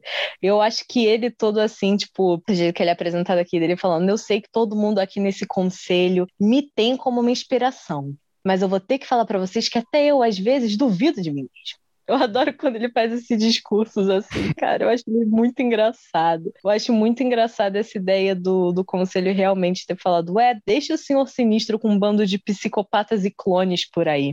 Não vai dar errado. Eu acho isso muito bom também. E eu gostei do, dos, é, dos carrascos originais, tipo, versão zumbi que aparecem. Eu achei isso um conceito muito interessante. E também tem uma parte, uma coisa que a gente não citou, é que essa revista se passa no aniversário do massacre dos mutantes. Eles falam isso no início. Tanto que vem uns Morlocks, assim, atrás do, do Greycrow, tipo assim, procurar, tipo, satisfação, caraca, como é que tu tá nessa ilha e tal, você matou todos nós, e acaba que eles têm um conflito e é assim que ele vai parar lá no, na sala. É, deu até entender que ele matou eles de novo. Sim, ele matou eles de novo, cara. Aí ele ficou, tipo, ele ainda fala, tipo, ah, não foi o bastante você matar Morlocks que não tinham como se defender. Aí ele, pelo visto não, pelo visto eu tive que fazer de novo. Gente, assim, eu sou fã dos Morlocks. A primeira saga dos X-Men que eu li foi Massacre dos Mutantes, então quando eu vi que um dos personagens principais ia ser ele, eu fiquei, hum, meu Deus. Mas acabou que eu gostei dele, caras. Eu tenho essa falha de caráter aí, que é gostar do Grey Crow, mas não tem como, como não gostar desse maluco depois de algumas edições. Mas enfim, é isso. E é isso, pessoal. Obrigado por ter nos escutado até aqui. Esperamos encontrar vocês novamente muito em breve em um futuro alternativo, outra realidade, ou linha do tempo, ou um extramundo, através do Omniverso. E tchau. Tchau, gente. Tchau.